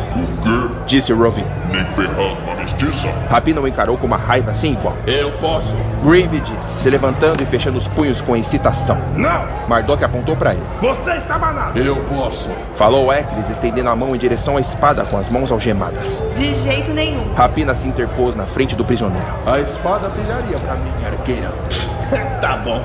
Zombou, Eu posso. disse Rovin. Eu sou melhor pra isso. Respondeu Graven, empurrando o irmão. Ah, não, não, não, não. Vocês dois não. Prefiro prisioneiro se for assim. Lord Donovan se levantou e caminhou até a Esmeralda. Eu posso. Donovan disse, olhando para sua esposa e filhos, que receberam a aprovação com suas expressões ansiosas. Um Lancer como herdeiro de Esmeralda seria maravilhoso. Mas Mardok se colocou na frente dele. Hoje não, Lord Donovan. A gente precisa conversar primeiro. Não Isso precisa você. Por você- quê? pela sua- Precisamos usar a inteligência emocional. Vocês estão me ouvindo? Até todos nós resolvemos. Eu voto em mim. Eu sou ágil, posso lidar com isso muito mais facilidade. É melhor que eu faça isso. Você é um ladrão! Não pode lidar Eu com não isso, já irmã Isso precisa envolva se nisso. voltar Escolha para falando. Já Eu não calmem. quero me Fiquem calmos. Nós podemos lidar com isso de uma forma menos complicada. Por favor, acalmem. você Não tem que vamos me perder ouvir. tempo. Eu posso lidar com isso. Vocês estão me capazes disso. Então, por conta podemos disso, lidar ninguém com uma aqui espada merece forjada você. por Uma aglomeração se formou ao redor de Esmeralda. Enquanto discutiam sobre a espada, a mesma jazia esquecida entre eles. Até que uma luz intensa e verde se acendeu diante de todos, os cegando temporariamente e os calando. A espada brilhou. Falou Ilian com uma das mãos em frente aos olhos, até ver quem havia empunhado-a. Por Ivy Hog. Disse Mardok sem reação. Todos ficaram em silêncio, contemplando o que havia acabado de acontecer. O brilho ficou menos intenso, mas a pedra de esmeralda ainda brilhava para quem a segurava. Gritou Levis empolgado. Ah, e a Lauren, a nova portadora de esmeralda. Lauren, em um misto de medo, excitação e ansiedade, ergueu a espada para o alto, admirando a lâmina. Com a luz acesa, todos viram que suas intenções eram reais. Ela se virou para todos eles com um sorriso e disse: Vamos mostrar ao inimigo do que Naratawan é capaz.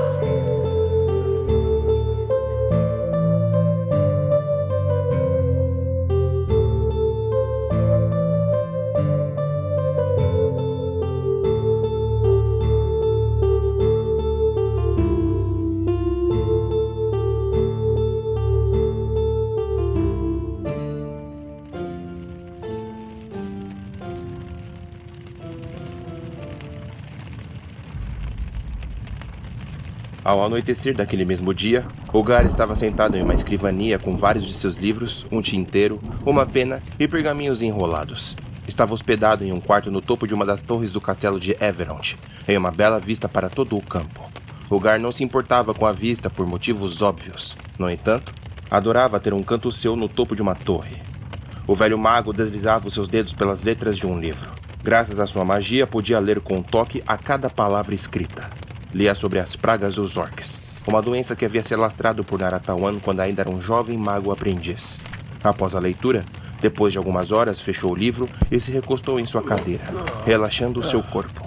De início, tentou imaginar como era o quarto em que estava hospedado. O que sabia, além da escrivania e da bela vista na janela, era que havia uma cama com travesseiros de penas de ganso, um tapete felpudo e um armário para poder guardar as suas vestes e poções. De repente, Veio em sua memória a lembrança de seu pai. Uma estranha saudade tocou-lhe o peito. Se lembrava dos dias quando criança, quando ia caçar pelas florestas ao redor do vilarejo em que vivia. Espero poder revê-lo um dia, meu pai, disse Ugar, pousando as duas mãos em seu peito. Subitamente, o mago cego ouviu alguém subir as escadas da torre em direção à porta de seu quarto. Então alguém bateu e abriu educadamente. Meu senhor, era um soldado de Morad. A rainha Lauren solicita sua presença no andar abaixo. Está um pouco tarde, não? Peço perdão pelo incômodo, mas a rainha insiste. Bom. O Gar se levantou e estendeu a mão em direção ao homem, solicitando ajuda. Então não vamos deixá-la esperando, não é mesmo? Quando o sujeito se aproximou e o guiou pelo braço, o Gar sentiu um leve calor de fogo. Provavelmente o homem segurava uma vela para se guiar pelo breu. Desceram lances e lances de escadas até finalmente percorrerem os longos e frios corredores de paredes de pedras cinzentas. Diga-me, rapaz. O Gar falou enquanto guiado pelo soldado. O que vê? O homem demorou para responder. Pelo respirar, o velho deduziu que o sujeito buscava uma forma de compreender tal assunto. Longos corredores, castiçais nas paredes, janelas assoprando ventos gélidos, um longo tapete vermelho no chão, um lugar que antes já fora glamouroso. Hoje tudo que há são as poeiras. O Gar absorveu as palavras, imaginando cada canto, cada pedra na parede, cada vela em cada castiçal. Eles reduziram os passos e o seu guia bateu em uma porta de madeira. As dobradiças rangeram e o velho mago adentrou. Apesar de não enxergar, o Gar sabia quem estava presente. No centro do recinto havia uma longa mesa de madeira com velas enfileiradas. Em uma das paredes, chamas crepitavam com um som relaxante em uma lareira. Na parede oposta, Duas janelas assopravam um vento frio que obrigavam o fogo das velas dançarem. Sentada na ponta extrema da mesa estava a rainha Lauren, com um vestido básico de cores neutras. Ela observava as chamas da chaminé. De pé, ao lado dela estava Fewell, o mago elfo, observando a paisagem noturna por uma das janelas. Sentado próximo à lareira, jazia o anão Grinf, bebendo uma caneca de uma bebida rara de Naratawa, e Viel. De frente para o anão, do lado oposto da mesa estava Mardok, contemplativo e de braços cruzados, sem paciência. E por último, também de pé, apoiado contra a parede, jazia o Lord Donovan. Todos os representantes de todos os povos unidos em Everont se encontravam no local. Hogar, sabendo da presença de todos, ficou sem palavras. Não sabia do que aquilo se tratava. Ouviu a porta de trás se fechando e esperou o primeiro a falar. Peço desculpas pelo incômodo, mago. A rainha Lauren disse. Mas é essencial que estivesse aqui para decidirmos uma escolha. Uma escolha? O Gar perguntou, olhando para o vazio. Por favor, sente-se e vamos esclarecer tudo. O Gar esticou as mãos e encontrou o encosto da cadeira. Se sentou lentamente e apoiou os cotovelos sobre a mesa. Do que se trata essa reunião? O cego perguntou, preocupado. Se trata de uma ideia ridícula. Mardok comentou com a voz furiosa. Não há nada de ridículo, Kolugano. Rebateu Fewell. É uma ideia a se ponderar. Sem nexo, sem sentido. É uma ideia boa, meu lord. Greenve demonstrou concordar com Phil. Do que estamos falando? O Gar estreitou os olhos. Eles querem conversar com Hellglide cara a cara. O ruivo disse, fechando os punhos por de cima da mesa. Temos um plano e eles querem armar outro. Um plano imbecil. Por quê? O Gar perguntou aos acolhedores de tal ideia. Dois motivos. A rainha respondeu, arregalando os olhos com certa irritação. Primeiro, meu irmão, o rei, está nas mãos do nosso inimigo e eu quero salvá-lo. Segundo, podemos mudar a ideia de Hellglide se tentarmos conversar com ele. Majestade, com todo respeito, mas acho que seu senso de bondade está muito atiçado. Não existe conversa com esse elfo das trevas. Ele é maldade encarnada de Ot. E ainda por cima, Você quer levar a ele a única ferramenta capaz de matá-lo, a espada esmeralda, que agora lhe pertence. Não é um momento propício para isso. Se Hellglide não mudar de ideia, podemos pegá-lo em uma armadilha. Fuel rebateu ao Kologan. Podemos marcar um ponto de encontro com ele, trocar algumas palavras. Se ele resistir, nós o pegamos sozinho. Ele fará vocês acreditarem que ele estará sozinho. Ele é esperto. Eles querem que Rapina converse com o Elfo das Trevas, Ugar. Mardok falou. Por que Rapina? Ugar perguntou. Porque ela é uma mestiça. Fuel concluiu. E ninguém melhor do que ela para mostrar a Hellknight. Que ela também não pertence a esse mundo? Ugar o interrompeu, completando com uma pergunta desafiadora. Acha que o General Obscuro irá mudar de ideia só porque uma Naratauense também foi negada pelo seu próprio povo? Majestade, peço-lhe que tenha um pouco de senso. Seja madura. Lauren não gostou da palavra dirigida a ela, mas permaneceu em silêncio para ouvi-lo. O que pretende fazer? Negociar a soltura de seu irmão e a paz de Naratawan? Lauren ergueu uma de suas sobrancelhas e assinou que sim com a cabeça, sem dizer uma palavra. Pelo silêncio, acredito que isso seja um sim. Veja, menina. Talvez consiga a soltura de seu irmão. Mas o elfo general vai querer algo em troca. Quanto à paz, ela só existirá depois que ele dizimar tudo o que Iva criou. A votação já foi realizada, Ugar. Fuel falou, logo atrás da rainha. De forma democrática. Então? Esse será o plano e pronto. Esqueça a Montanha dos Herdeiros. Ugar abaixou a cabeça, desgostoso com a resposta. Aqui em Everond há um arco de portal de viagem. Abriremos um portal até o outro arco que existe em minhas terras, nos bosques iluminados. Enviarei uma mensagem telepática até Hellglide e solicitarei que vá sozinho, para se encontrar com um de nós em um diálogo pacífico. Se ele tentar alguma coisa, Rapina estará protegida por aliados escondidos. Querem falar sobre paz, mas irão mentir? Ugar os confrontou. Colocando soldados armados escondidos em arbustos? Isso é ridículo. Mardok concordou. E quanto a Rapina, o que ela acha disso? Ela concordou. A rainha respondeu. O quê? Ugar não acreditou. Não sejam tão rasos na resposta. Mardok rebateu com um punho na mesa. Ela não concordou, mas quer ajudar no que puder. Ela está preocupada com Wolfric. Mardok se virou para Ugar. A rainha amoleceu o coração da Rapina, Ugar. Disse para comparar o irmão dela com William. Rapina fechou os olhos e concordou em apoiar essa decisão maluca. Ela compreendeu os meus motivos. Lauren rebateu, perdendo a paciência. E quem concordou e quem discordou com essa maluquice? O velho mago quis saber. Eu planejei essa ideia. Lauren ergueu a mão. Eu concordei. O mago elfo disse logo após. Eu também concordo. Grinve falou, levemente amedrontado pelo que Mardok pensava dele naquele momento. É uma ideia ótima. Se o Hellglide tentar algo, nós o pegamos e salvamos o rei. Eu discordo veementemente. Mardok se interpôs, puxando uma garrafa de cerveja em cima da mesa e se servindo. O Gar virou o rosto, esperando o último presente a responder. O cego ouviu o suspiro do homem e o sujeito disse: Eu estou com Mardok. Essa ideia é uma loucura. Vai contra tudo o que planejamos anteriormente. Obrigado, Donovan. O Colugano ergueu seu copo a ele. Três votos contra dois. Fuel concluiu. O meu voto não vale de nada? O Gar perguntou indignado. Não é um representante, mago. Lauren disse, ficando de pé. Quando ela envolveu os dedos no cabo de esmeralda, a pedra se acendeu. A espada brilha para mim porque sabe que minhas intenções são boas. Com todo respeito, majestade, suas intenções são boas, mas inocentes demais. Eu prometi ao povo que resgataria o rei. Ela bateu os punhos contra a mesa. Por que essa atitude, majestade? O velho cego ficou confuso e acanhado. Por acaso está sofrendo alguma síndrome de impostor? Você merece o trono que se senta. O Gar se ajeitou na cadeira, se estendendo para frente e respondendo com maestria. Justamente por ser uma mulher, tem todo a oferecer, minha rainha. Lauren sentiu os olhos se encherem de lágrimas. Você é a cura do que os homens antes de você estragaram. Sua força é maior do que todos os reis juntos que já se sentaram no trono. A rainha baixou a cabeça, fechando os olhos e permitindo que as lágrimas caíssem pelo rosto até pingar de seu queixo. Fechou os punhos e disse: Em dois dias, seguiremos com o meu plano. Não há mais nada a se discutir. E saiu pela única porta do recinto, deixando um silêncio incômodo pelo local. Todos se entreolharam. O primeiro a se levantar e deixar a sala foi Mardok, desaparecendo porta fora. Depois Grave, levando sua caneca de viel. O Lord Donovan, antes de se retirar, pousou sua mão no ombro de Ugar e disse: Aconteça o que acontecer, seja quais forem as ordens, os Lancers estarão aqui para apoiá-los em quaisquer circunstâncias. Ugar agradeceu com um aceno de cabeça, pousando sua mão na mão de Donovan em seu ombro. O Lord Lancer então saiu, deixando Ugar e Fuel no recinto.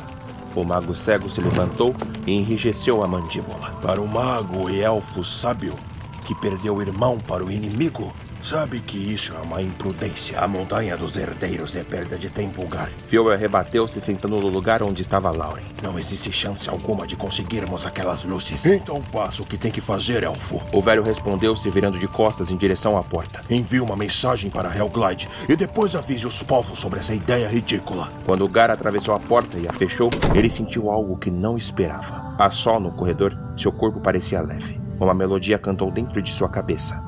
Ele fechou os olhos para sentir a presença de sua mãe criadora. Iva estava ali, para lhe dar uma mensagem. Iva, disse sentindo o toque dela em seu rosto. Então Iva entregou-lhe a mensagem. As palavras foram únicas e somente a ele. O mago não compreendeu o motivo. Quis questioná-la, mas não ousou. E a mensagem era para que seguisse as ordens da rainha Lauren.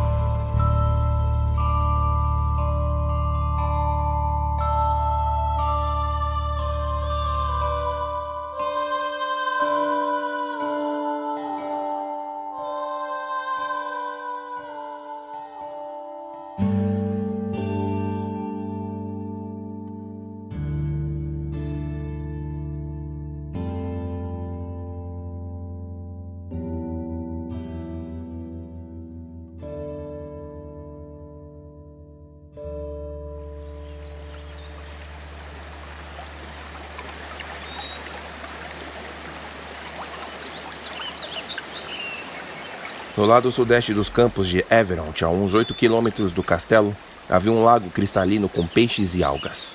Ao redor do lago, pela encosta, uma formação de gramas de tons fortes, flores de pétalas brancas e vermelhas e árvores de troncos esbranquiçados e folhas amarelas enfeitavam um belo paraíso escondido. No centro do lago havia um arco de pedras do tamanho de um portão imperial. As pedras se encaixavam uma sobre a outra, enfeitadas de musgos e flores ao longo de sua estrutura. A estrutura era conhecida como Portal de Viagem capaz apenas de ser invocada por magos. Portanto, não era um mago qualquer que tinha tal poder para conjurá-la. Era necessário muito aprendizado e poder para gerar um contorno de passagem pelas pedras capaz de fazer qualquer um viajar por qualquer outra estrutura como aquela por toda Naratawan.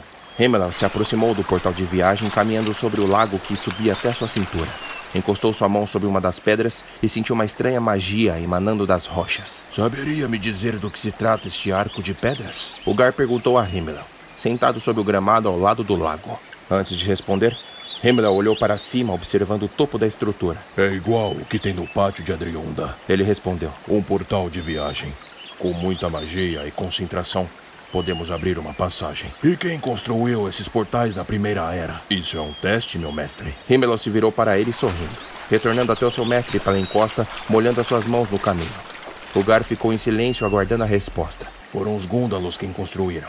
Espalharam diversos desses portais pelo reino para que pudessem evitar as estradas quando a magia se tornou um crime na segunda metade da Primeira Era. O mago cego abriu um sutil sorriso, contente pelo seu aprendiz ter aprendido tanto com ele. Hemelau continuou. O mago só pode abrir o primeiro portal para um segundo portal se ele alguma vez na vida esteve presente ao segundo portal. Eu sei que existem muitos desses espalhados por Naratawan, mas os únicos que presenciei foram em Adriunda, Van Hook, Koluga e nos desertos de Argela. Isso é uma bênção, lugar. Himmel abriu os braços agradecendo a Iva. Podemos enviá-los para Adriunda pelo portal, e assim eles seguirão a Montanha dos Herdeiros a partir de lá. Vamos economizar dias. O Gar ficou calado. Tinha muito o que dizer a ele sobre a noite passada. Precisamos convencer o Wolfric. Hemenal continuou. Talvez, mostrando esse portal a ele, haja alguma esperança para o coiote. Wolfric está descrente com a mãe Iva. O cego disse de imediato. Himmler fitou com o um rosto sério. Até mesmo Iva não tira as razões dele. O pupilo se aproximou de seu mestre, com uma sobrancelha erguida. Ele ficou de frente para o velho homem com as mãos na cintura. O que quero dizer com isso, mestre? É complicado, Himmel. Ao longo dos anos em que Iva esteve em minha cabeça, ela me revelou muitas coisas. Hemelau se sentou na grama, observando seu mestre com os olhos fixos. Isso é ruim? O Gar virou o rosto em direção ao jovem mago. Não o enxergava, mas sentia uma preocupação emanando do homem. Quando o universo era um infinito escuro, abrigando seres divinos e luminosos, Iva e Hog se apaixonaram para nos dar a vida. Hemeló ficou calado, tentando compreender por que seu mestre contava a história que todo Naratauense conhecia. Quando deu a luz ao reino, ela prezou pela perfeição de cada cantinho deste mundo. Construiu os alicerces com amor. Então o Gar enrijeceu as mandíbulas, pronto para contar o que ninguém sabia. No início, Ot não invejou Iva. O pupilo não compreendeu. Na verdade, ele admirou Iva. Achou tudo perfeito. Está dizendo que o demônio que nos assola tinha admiração pela nossa mãe? Ot foi o primeiro ser do vasto universo vazio a criar seus filhos, os chamados Elfos das Trevas. Sim, Himmel. Eles são mais antigos do que nós. As histórias não ditam isso, mestre. Ot só criou os Elfos das Trevas porque invejou as criaturas naratauenses. Ot quis copiar Iva. Não, Himmel. Ot gerou os elfos porque era sozinho. Queria uma companhia. E quando ele viu que Iva deu à luz a um mundo maravilhoso, Ot perguntou a ela se podia compartilhar com os seus filhos recém-criados. Ot percebeu que os elfos eram tristes por viverem em uma vasta galáxia escura. Ele queria que seus filhos pudessem viver em harmonia com os filhos da mãe e pai de Naratawan. Himmel tinha face confusa. Sua cabeça estava em um turbilhão, desconstruindo toda a sua crença desde que aprendera quando jovem. Os elfos das trevas viviam na escuridão. Estavam perdidos, sem um lar, questionando a própria existência. Mas Ot não tinha tal poder. Não sabia com o que presentear seus filhos. Mas Iva tinha Hog. Pelo amor veio a luz. Da luz veio o mundo. Do mundo veio as raças unidas. Da união, o amor. E assim um círculo completo. O cego deu uma pausa para refletir. Compartilhava finalmente com alguém o que ele sabia sozinho. Ao mesmo tempo que era um peso tirado dos ombros, era triste revelar uma verdade sombria. Ot implorou de joelhos para que Iva adotasse os elfos das trevas em sua casa. Mas Iva negou. Ela queria apenas os seus filhos, nada mais. Um amor egoísta. Ot ficou desesperado. Não pode ser verdade, mestre. Himmel falou, embargado. Tudo era perfeito em Naratawan, Himmel. Homens, elfos, anões, goblins, orcs. Todos viviam em harmonia, em uma única sociedade. A dita igualdade sem julgamento. Ot enxergava tudo aquilo com o desejo de que seus filhos pudessem compartilhar daquele paraíso. Portanto, o que lhe foi negado gerou o início de um mundo conflituoso. E pela primeira vez no universo, surgiu a inveja e o ódio. O Gar agarrou seu cajado com ainda mais força. Dentre os dois sentimentos, Ot implantou o ódio no coração de Helglide, seu primogênito. E Helglide contaminou seus irmãos com o mesmo sentimento, se espalhando para todos os elfos. Então, Ot, movido pelas ideias mais obscuras, contaminou Naratawan, lançando seus filhos sob aquilo que Iva havia criado. A mãe ficou tão desesperada que ela mesma se contaminou com o que Ot havia criado. Raiva. Himmel concluiu e o Gar assinou com a cabeça. Sim. Agindo sem controle, Iva contaminou seus filhos também. Lançou-lhes ódio para que expulsassem os filhos de Ot, que para ela contaminavam Naratawan. Hog decidiu matar Ot, mas foi impedido quando viu seus filhos guerreando contra os inimigos após sua amada contaminá-los. Então, para protegê-los, ele se fragmentou em doze pedaços para poder viver diante de seus filhos e ajudá-los. E Iva ficou sozinha no desespero. Os doze dragões, disse o pupilo. A mãe, arrependida do que havia feito contra os seus filhos, sentindo-se culpada por Hog se fragmentar, ela precisava lembrar aos Naratauenses que a união e o amor eram a resposta. Mas já era tarde. Os Naratauenses estavam contaminados. Foi quando ela forjou as três espadas para que fosse um lembrete. Juntando as três espadas, a nação se uniria novamente. Hemeral concluiu. E os doze fragmentos de Hog se lembrariam de sua amada por meio de Rubi, Safira e Esmeralda juntas. Isso mesmo, meu aprendiz. Com as três lâminas, os portadores poderiam controlar os dragões com todas as nações unidas. Mas, Ugai, se Iva não tivesse contaminado seus filhos só porque tinha raiva de Hot, não precisaríamos das espadas para lembrar que Naratawan deve ser unida. Sim, Gar concordou melancólico. No entanto, ela nos contaminou. E agora precisamos das espadas. Não há outro jeito. As espadas são um lembrete. Já chega, Gar. O jovem mago se levantou caminhando de um lado para o outro. Essa história. De onde você tirou essa loucura? Iva me contou, meu jovem. Himmel então perdeu qualquer esperança de negar tal história. Por que ela mentiria para mim? Ela me contou uma verdade amarga porque está arrependida. Essa guerra entre Naratauenses e Elfos das Trevas só existe porque ela negou uma casa aos filhos de Ot. Então Iva era tão perversa como Ot. Ele rebateu com raiva. Como pôde fazer isso com nós? Tirar nossa harmonia por raiva de outro ser? Sim, Himelau, ela errou. E Ot se tornou uma criatura maligna por ter sido esnobado. Hellglide odeia os Naratauenses porque seu pai o infectou com essa ideia. O elfo general jamais moldará sua ideia contra Naratawan. O Gar se levantou e se aproximou do mago, pousando sua mão em seu ombro. Mas Iva se arrepende com todo o seu coração. As atitudes dela a tornaram em uma viúva. Ela perdeu Hog para sempre e está prestes a perder as suas crias agora. Hog se tornou uma vítima nas mãos dela também. Himelau gritou. Ela errou, Gar. Todos esses anos de desigualdade, morte, guerras desnecessárias. Culpávamos Ot por isso. Todos foram vítimas dessa história, Himelau. Todos. Inclusive Iva. E Himelau rebateu. Mesmo tendo forjado as três espadas para nos lembrar sobre a União, as eras se passaram e os Naratauenses se esqueceram, Ugar. Vivemos em uma segregação. Nada disso justifica Hellglide querer exterminar toda uma sociedade para dar lugar aos Elfos das Trevas, Himelau. Não. Não justifica. Mas os Elfos das Trevas só queriam um lar. Agora é tarde demais para revertermos isso. Himelau pousou as duas mãos na cabeça. A primeira guerra uniu os povos, mas quando acabou, todos se dividiram novamente com o passar do tempo. Se caso vencermos esta guerra, o que garante que será diferente? A rainha Lauren é a resposta. O Gar disse e Himmler o encarou. Ela é uma mulher determinada e vejo em seu coração suas intenções. Ela pode mudar o rumo de Naratawan se reiná-lo, mesmo sendo inocente agora. Assim, ela passará sua ideologia para as próximas gerações que se sentarem no trono. E quanto aos Elfos das Trevas, Ugar, se vencermos, todos se lembrarão que a paz veio de uma era de sangue.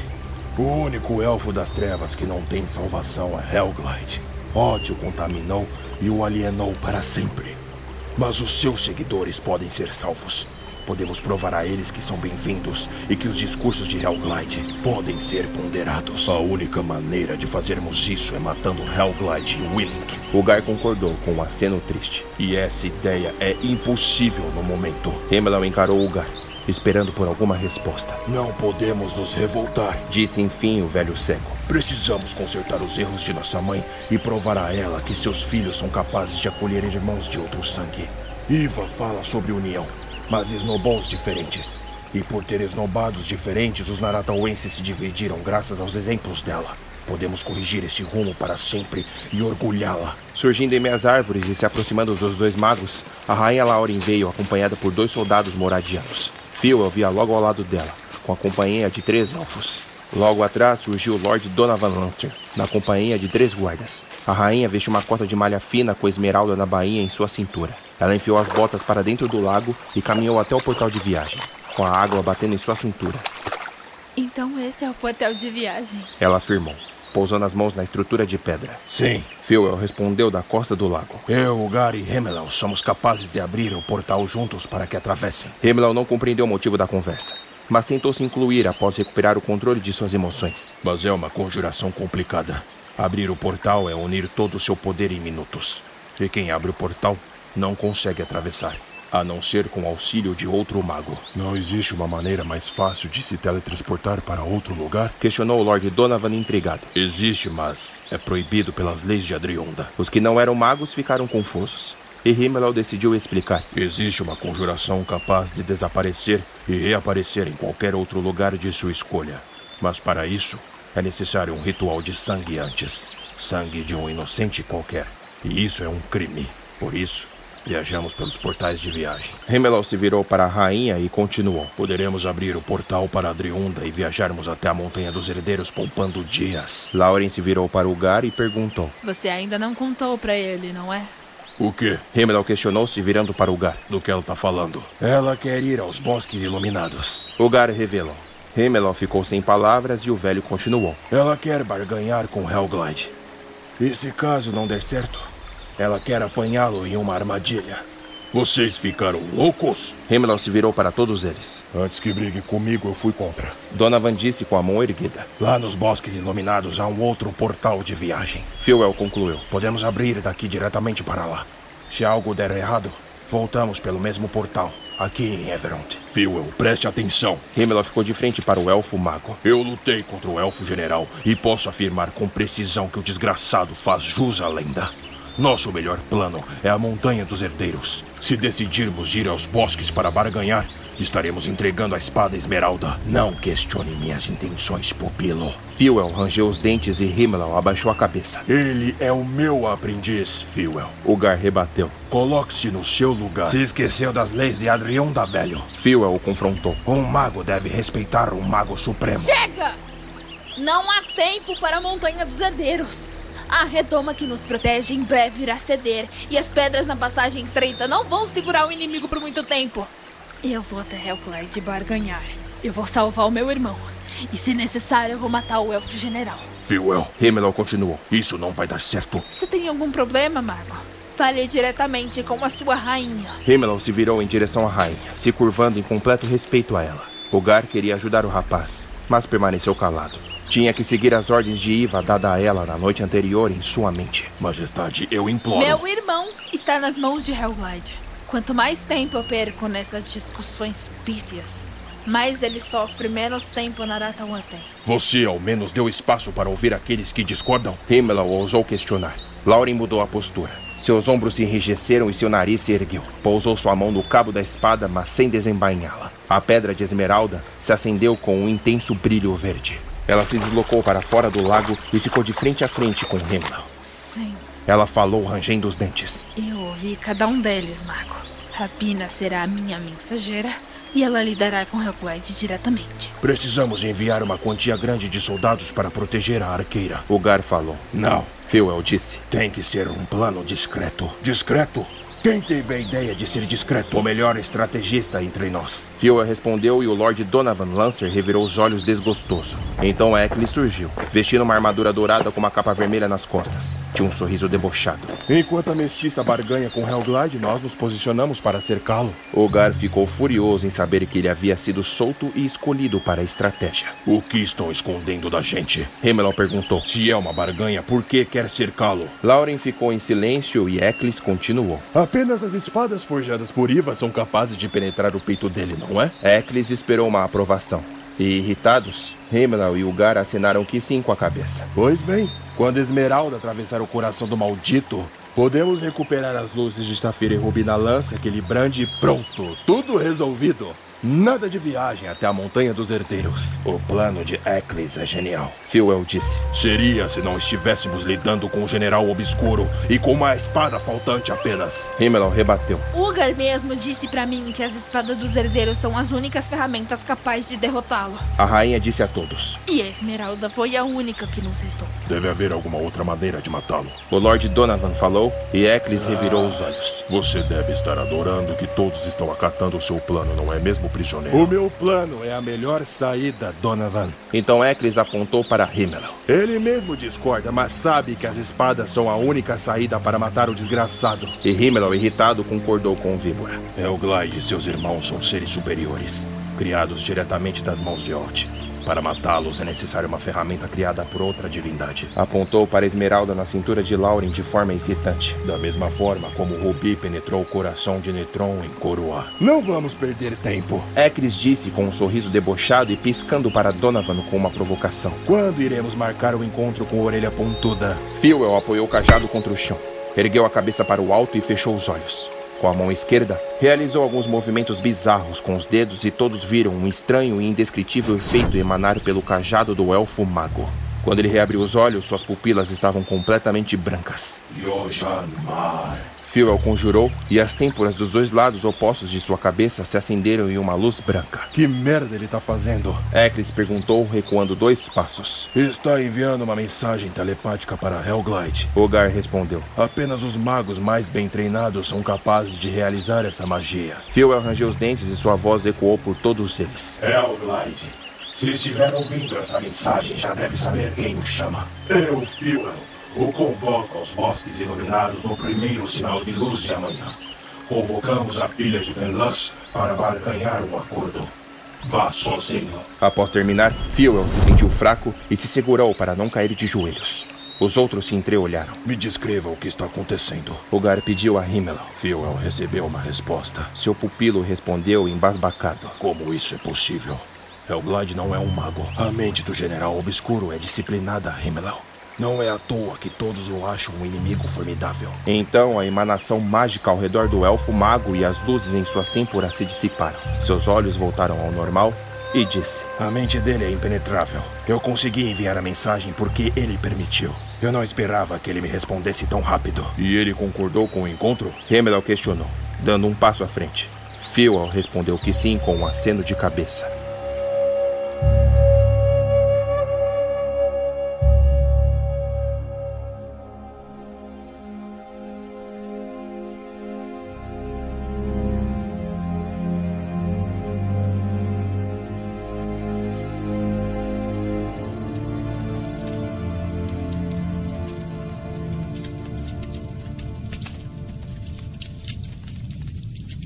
Wolfric estava deitado em sua cama em um dos quartos do segundo andar do castelo de Everond. Observava a paisagem pela janela ao lado de sua cama, contemplando os enormes campos com os acampamentos dos Exércitos Unidos. Seus ferimentos estavam quase cicatrizados. As dores ainda eram intensas, mas toleráveis. Ele bebericava um chá que Himmel havia preparado, com ingredientes medicinais dissolvidos pelo líquido. Os ossos de seu braço esquerdo pareciam melhores, se recuperando rapidamente. Bem devagar, ele tirou a tipóia de seu ombro e observou seu punho, ainda roxo por conta da inflamação. Abriu e fechou os dedos e sentiu o tendão puxar uma dor incômoda. Decidiu repor a tipóia e se levantou dos lençóis. Ao esticar o corpo, sentiu uma leve dor incômoda em sua barriga e costas, mas nada que o incomodava tanto quanto antes.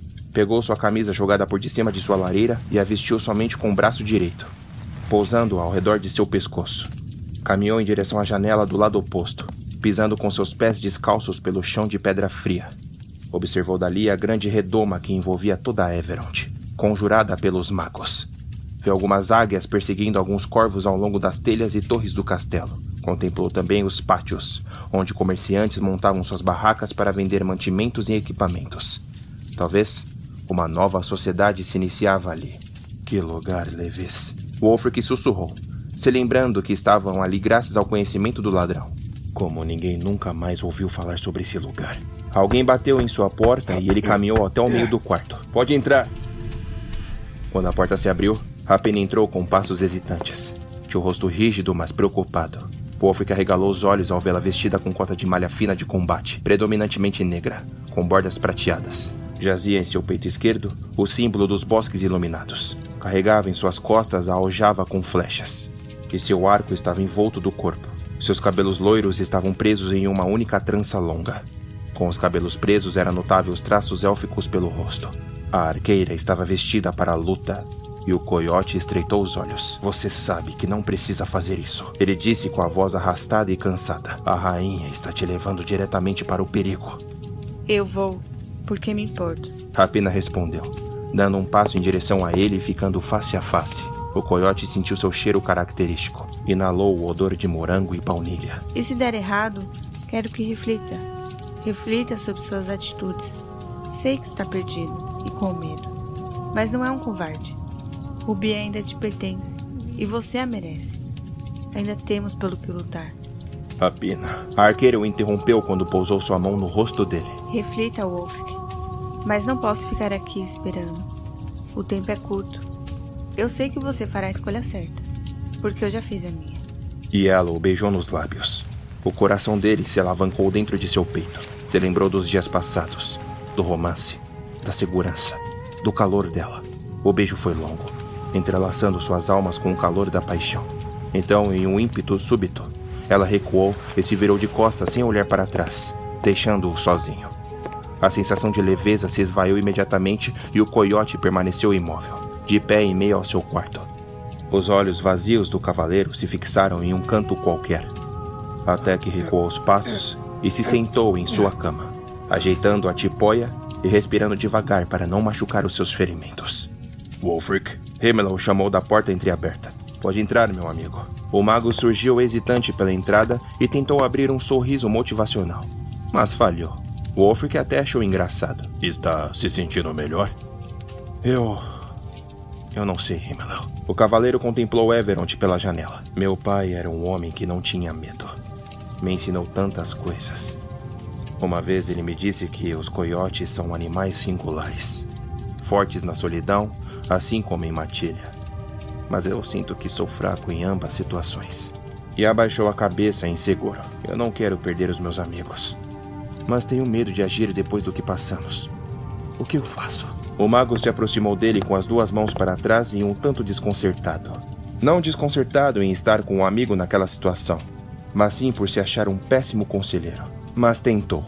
Talvez você ainda não tenha encontrado a sua singularidade, cavaleiro. Wolfric o olhou após ouvir tais palavras. Todos nós temos uma jornada pessoal, demônios próprios. Nenhuma trajetória é igual. Sua estrada é diferente da minha. Cabe a você fazer as suas escolhas. E a melhor bússola que nos orienta é essa. O mago apontou para dentro do peito do coiote. O coração. O cavaleiro abriu um pequeno sorriso. Não existe trajetória errada quando se trata de amor. E o amor não é singular. Ele é amplo, mas sempre condescendente. Se suas escolhas o incomodam, é porque seu coração está apontando para outra direção. Wolfric ficou de pé de frente a ele. Estendeu sua mão direita e o mago, sorrindo, a apertou. Você é um amigo leal, Himmel. Um amigo que eu preciso. Quando o Gar solicitou que eu o ajudasse, Questionei a mim mesmo por que eu. Mas eu descobri logo que conhecia um irmão. Os olhos dos dois se embargaram. Mas decidiram deixar os sentimentos de lado com um constrangimento súbito. Nada de chorar, soldado. Hemelal brincou. O mesmo para o senhor, mago. Wolfric rebateu. Então Hemelal caminhou pelo quarto, demonstrando uma certa preocupação. Em sua cabeça, decidia se era o momento oportuno para lhe dizer o que tanto o incomodava. O coiote ergueu uma sobrancelha. Algum problema? Ah, eu não sei se essa é a melhor hora. Mas eu preciso contar algo a você. Wolfric ficou intrigado, esperando. Uma coisa que o Gar contou a mim sobre Iva Iot.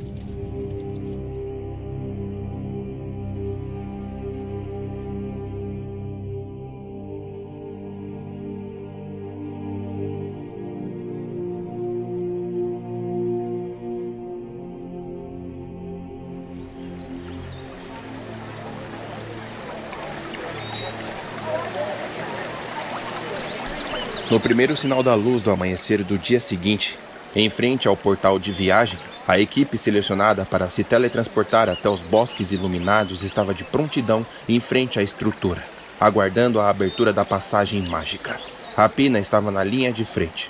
Logo atrás dela, a rainha Lauren, vestida com a armadura dourada reluzente e a capa vermelha nas costas com a estampa do estandarte das Fênix de Morad.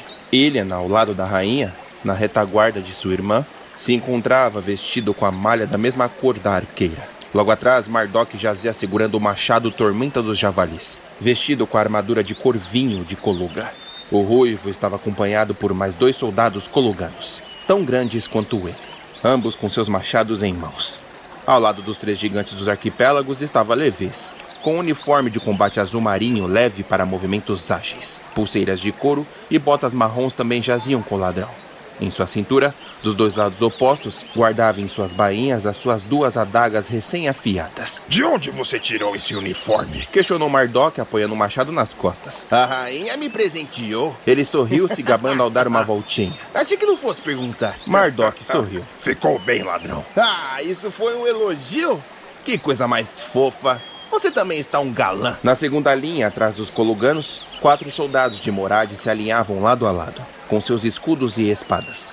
No final da linha estratégica desenhada por Eccles, Greenv, o líder anão, se destacava com a sua armadura dourada reluzente, com a capa branca e um martelo platinado. O elmo era personalizado com dois chifres curvados de cabras das montanhas. Ao redor do lago que abrigava o portal de viagem, multidões de soldados e civis aguardavam ansiosos a partida deles curiosos também para ver como o portal funcionava. Ecris estava de braços cruzados, encarando os selecionados com um ar de irritação. Ele mesmo havia desenhado o plano e fora proibido pelo Lord Donovan a fazer parte da expedição. Himmler, Ugar e Fuel estavam dentro do lago, com a água em suas cinturas, rodeando o arco de pedra, prontos para iniciar a conjuração do portal. Rapina, na linha de frente, se virou e viu toda aquela multidão que admiravam os heróis. Ela respirou, tirando todo o medo de dentro de si, e se virou para aqueles que viajariam ao seu lado. A rainha Lauren a encarou com um sorriso e acenou com a cabeça. E Rapina discursou: Se orgulhem de sua terra e de seus irmãos. Hoje lutaremos por eles. Preparem os estrondos de seus corações, porque o inimigo sentirá a fúria dos filhos de Iva. Todos eles se entreolharam, com sorrisos em seus rostos. Acreditem, a junção dos povos é a probabilidade de um futuro caloroso em tempos de paz e justo em tempos sombrios. Nossas espadas são erguidas hoje para um amanhã ensolarado. Vamos mostrar ao inimigo do que Narataon é capaz. Todas as raças e casas devolveram um grito motivacional. Rapina sorriu-se voltando para a frente, pronta para a luta. A arqueira acenou com a cabeça para o tio e Fuel acenou de volta. Para motivá-los ainda mais no calor da vontade, uma trombeta soou e os três magos ergueram seus cajados. Os três fecharam os olhos e moveram suas mãos em uma conjuração contínua e sincronizada. Uma ventania se formou ao redor deles, chacoalhando as árvores. As nuvens acima da redoma protetora se enegreceram e relâmpagos surgiram. As pedras que formavam a estrutura se acenderam em diversas cores, revelando runas mágicas dos Gúndalos. Os magos então moveram seus cajados em um círculo e apontaram para o arco de pedras, conjurando em uníssono.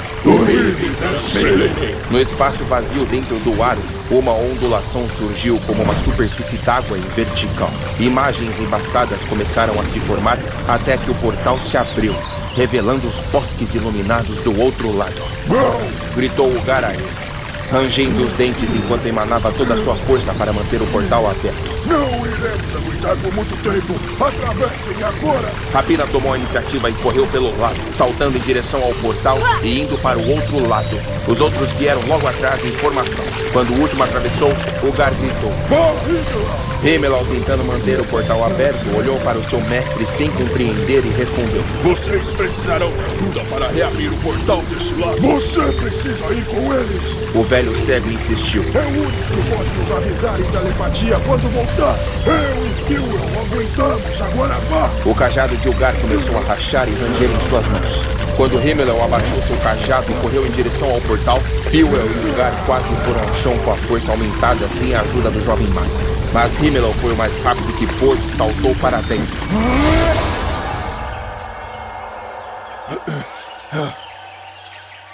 Ao atravessar, ele olhou para trás e a passagem para Everont se apagou.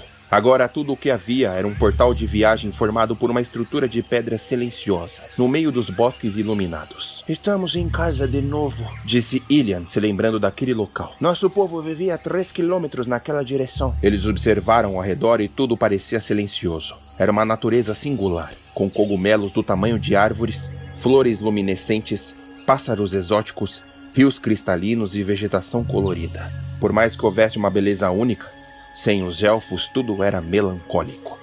O sol já havia nascido ali, com o céu azul de verão implementando o paraíso artístico.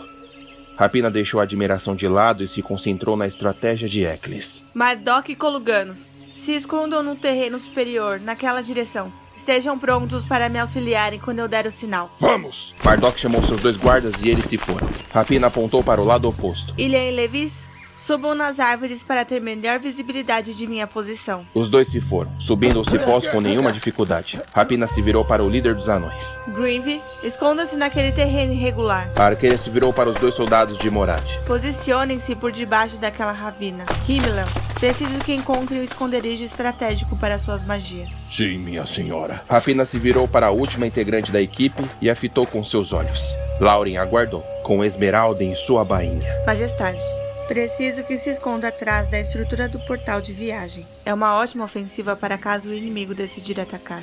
Lembre-se, se você errar, teremos problemas. A rainha Lauren de repente sentiu medo percorrer as suas emoções, mas ela acenou com a cabeça e se escondeu por detrás das pedras do portal, pronta para a investida surpresa. Rapina sozinha no meio do bosque enrijeceu o corpo, ficando ereta com a postura imponente. Aguardou no silêncio incômodo da natureza, encarando o mesmo portal pela qual eles haviam atravessado minutos antes. Tudo o que a rainha ouvia agora, além do paraíso ao seu redor, Era o bater de seu coração e o inchar de seus pulmões. Ela era uma lutadora brava e praticamente imparável.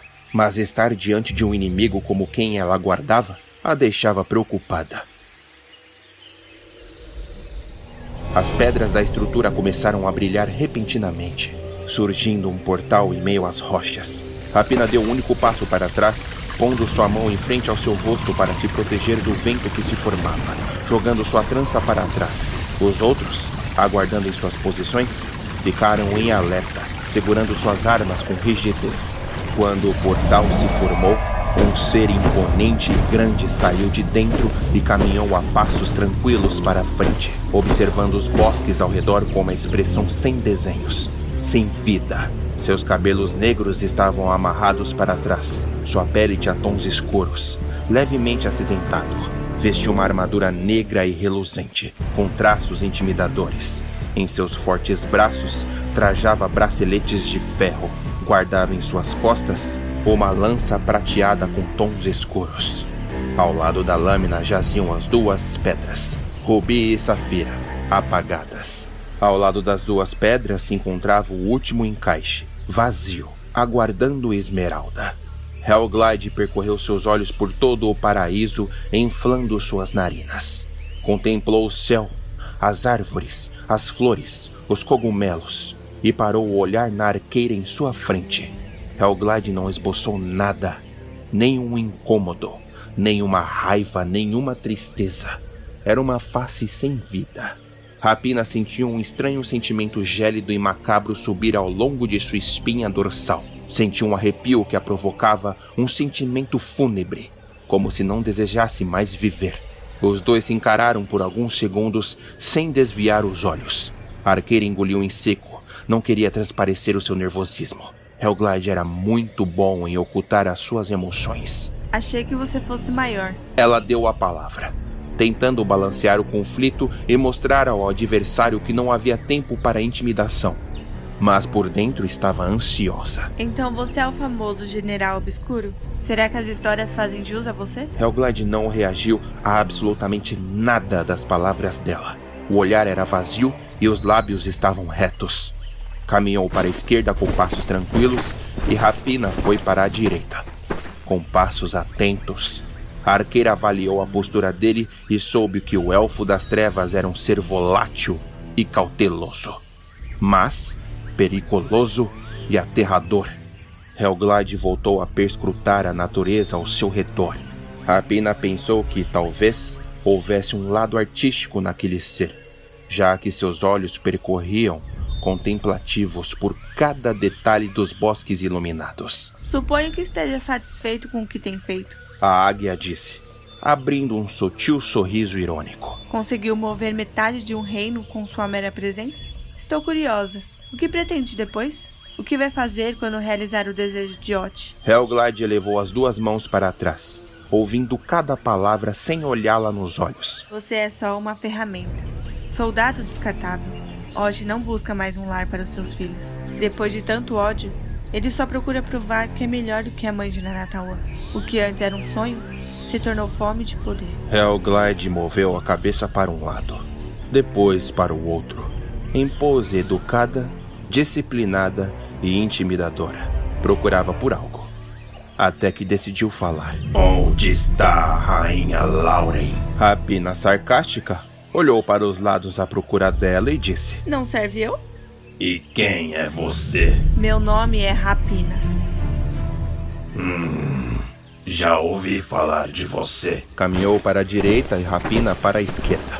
Eu matei seu pai, não foi? As palavras atingiram a arqueira em cheio. A menina, filha de Felas, com uma mulher humana. Uma ninguém. Helglide parou e observou procurando traços que a incomodavam. Seu pai foi um elfo questionável. Rapina ergueu uma sobrancelha confusa. Vou dizer uma coisa, criança. Talvez sua mãe tenha algum mérito.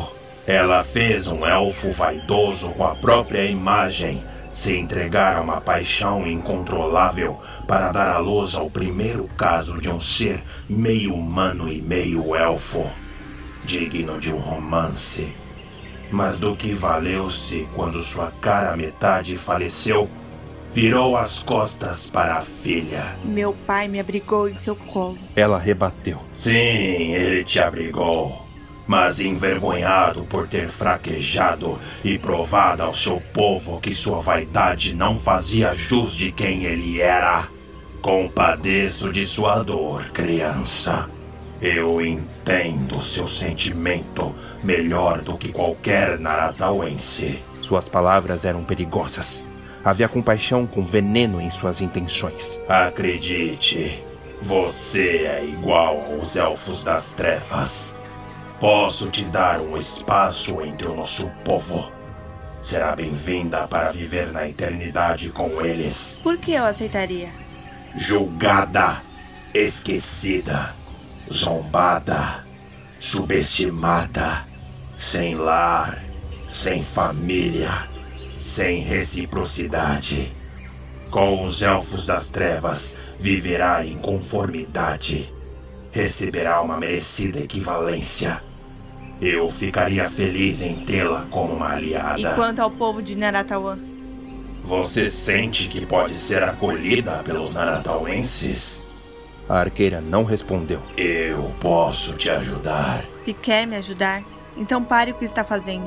Podemos dar a vocês um espaço para viver. Os olhos de Hellglide emitiram uma emoção que a arqueira não soube descrever. Tinha reagido à frase dela. Você é mais bondosa do que a sua criadora. Hellglide disse olhando para o céu, se lembrando de algo. Quando eu nasci, ao abrir os olhos, eu vi uma imensa galáxia sem fim. E lá estava o meu pai, Ot, em sua vasta presença. Ele queria ser amado, idolatrado, e meu papel como filho foi dar a ele o que tanto almejava. Preenchi a carência dele com ego, mas o que ele não esperava é que um dia eu tivesse desejos. O elfo general caminhou tranquilamente observando as plantas. Eu me sentia sozinho, diante de um ser que não podia compreender os meus sentimentos. Então, para apaziguar minha agonia, ele criou meus dois irmãos. No início foi tranquilizador. Pude compartilhar meus sentimentos com seres semelhantes a mim. Mas não demorou para que eles também tivessem desejos. Não queríamos mais viver em uma vasta galáxia sem luz. Não havia progresso. E quando Eva e Rock deram a luz a este mundo, eu desejei ver com meus próprios olhos. Mas a mãe de Naratawan recusou, nos esnobando, virando as costas. Meu pai, desesperado, sem autorização da mãe criadora, nos jogou em Naratawan para que pudéssemos dar início às nossas vidas. Iva, furiosa, criou o ódio e plantou isso em seus corações. Apontou para a rapina. Tudo para massacrar o meu povo. Claro, os danos foram permanentes. Assim que sua mãe lhes deu o presente desse sentimento incontrolável, não podia mais ser revertido. Assim o ódio ficou. Você aponta meu povo como o único imperfeito. Joga suas acusações sem enxergar a si mesmo. Você também tem raiva, mas se acha perfeito comparado a nós. Não, perfeitos não. Mas não somos uma expectativa. Somos falhos em nossa natureza, diferente dos naratauenses, que persistem em expandir a ruindade além de suas normalidades.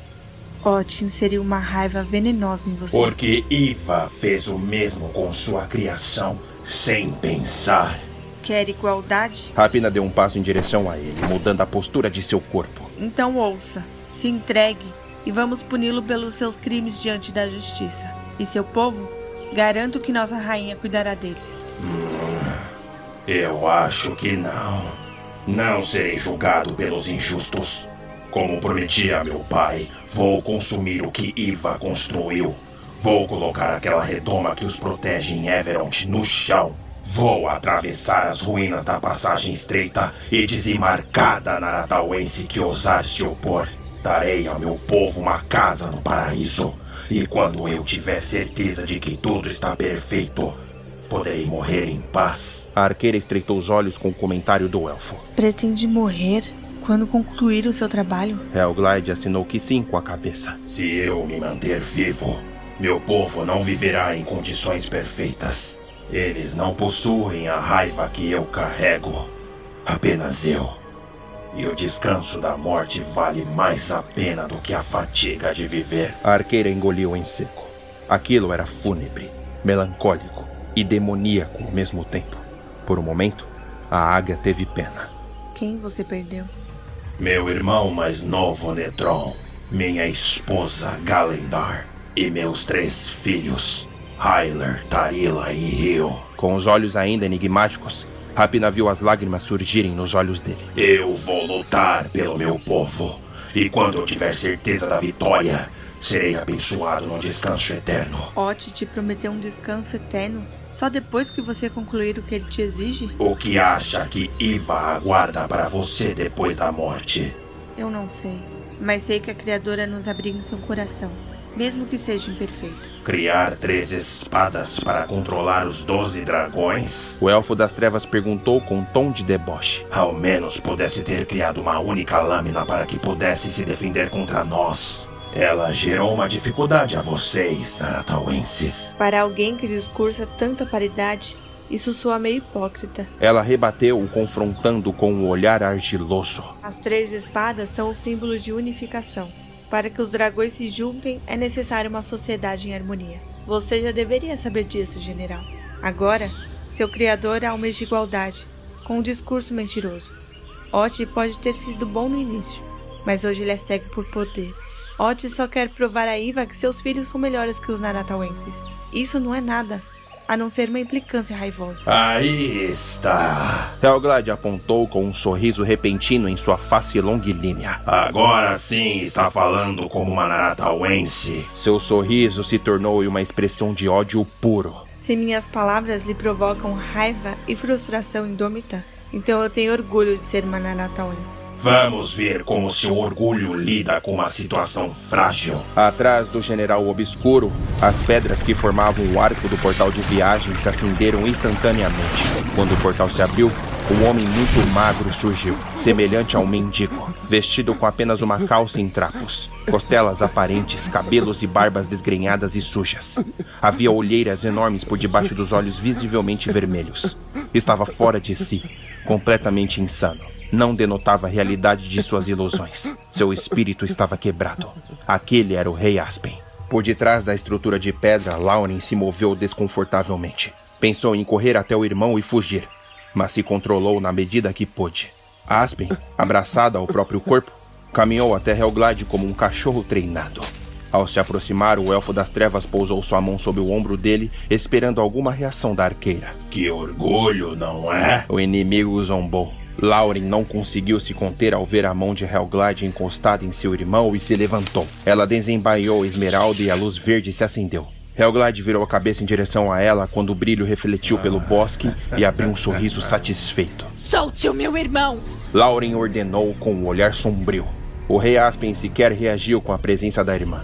Tudo o que fez foi continuar tremendo como um louco na mão do general obscuro. Os outros dois soldados de Morad se puseram ao lado da rainha evitando qualquer tragédia.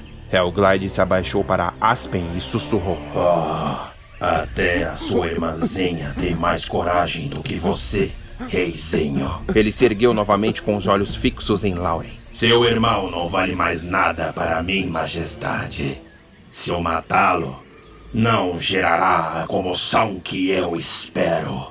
Então vou ter que te matar também. E ele apontou para a garota. Mas antes de qualquer coisa, Helglide pousou suas duas enormes mãos no rosto de Aspen e o girou, quebrando-lhe o pescoço até que sua cabeça amolecesse e o pobre homem fosse ao chão como um boneco.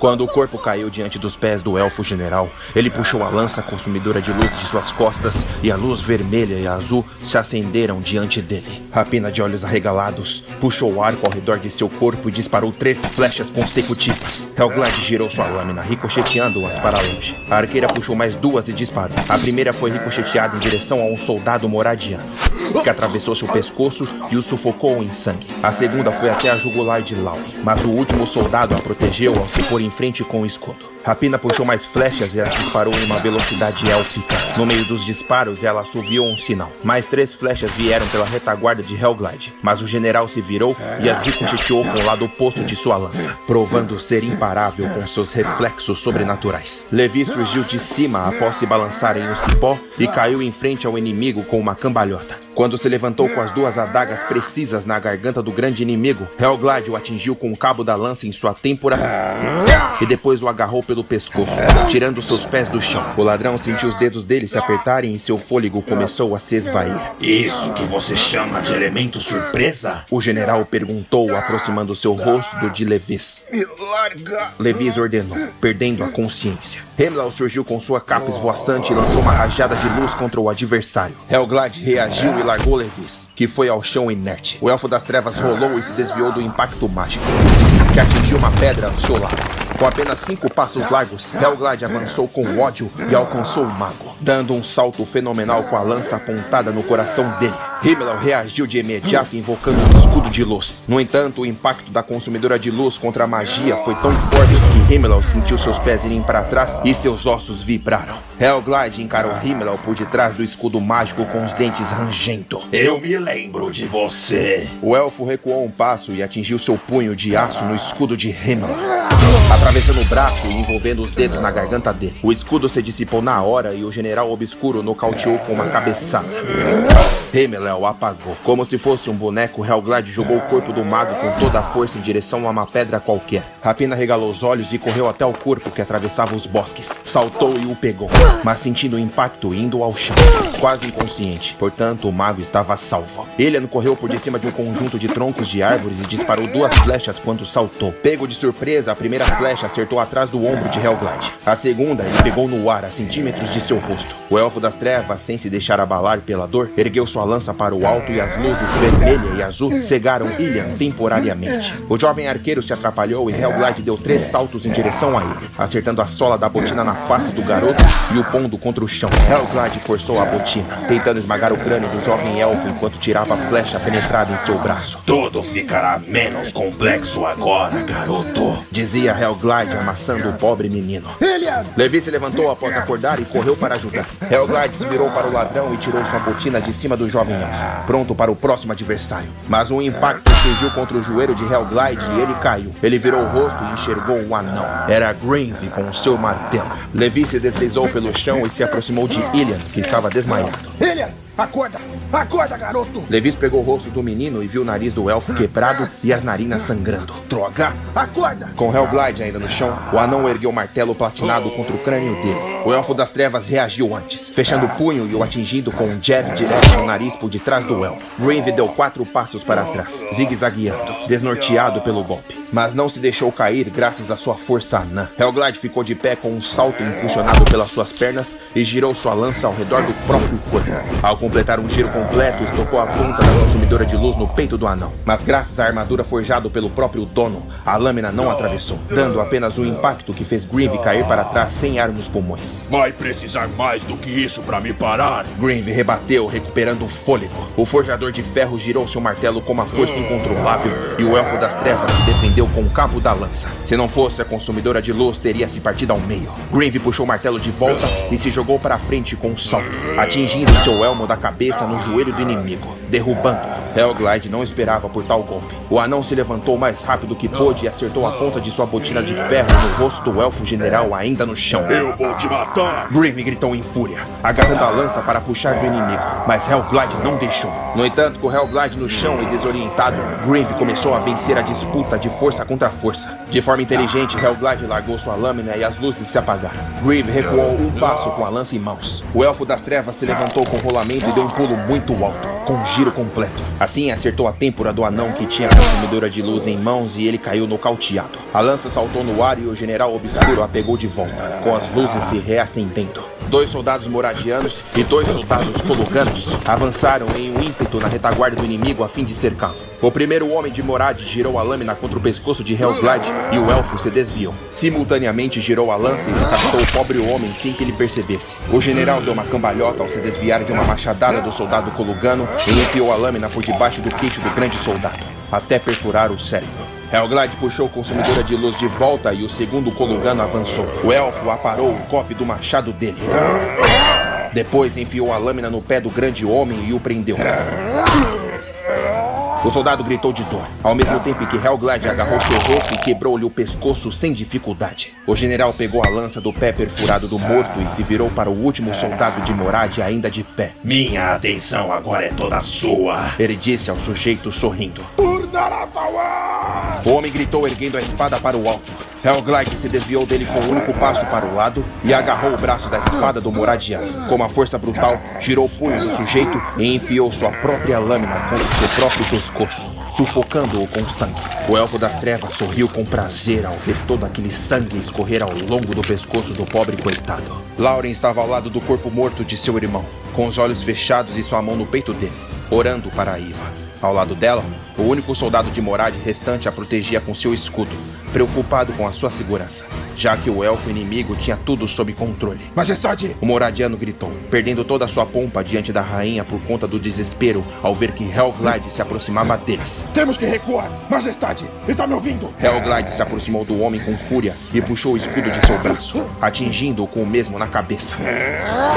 Ao cair no chão, Hellglide ergueu o escudo e o decapitou com a corda do metal. Então o general obscuro se virou para Lauren. Lauren ainda tinha os olhos fechados, pedindo paz para Iva mentalmente. Isso mesmo, criança. O elfo disse a ela: Peça misericórdia à sua mãe pelo que eu irei fazer com você. Quando ele se aproximou dela, Lauren abriu os olhos e se levantou agarrando Esmeralda. Girou a espada em direção ao peito dele e Hellglide segurou, sentindo a palma de sua mão cortar com o fio da lâmina. A dor foi intensa por se tratar de uma arma forjada por Iva.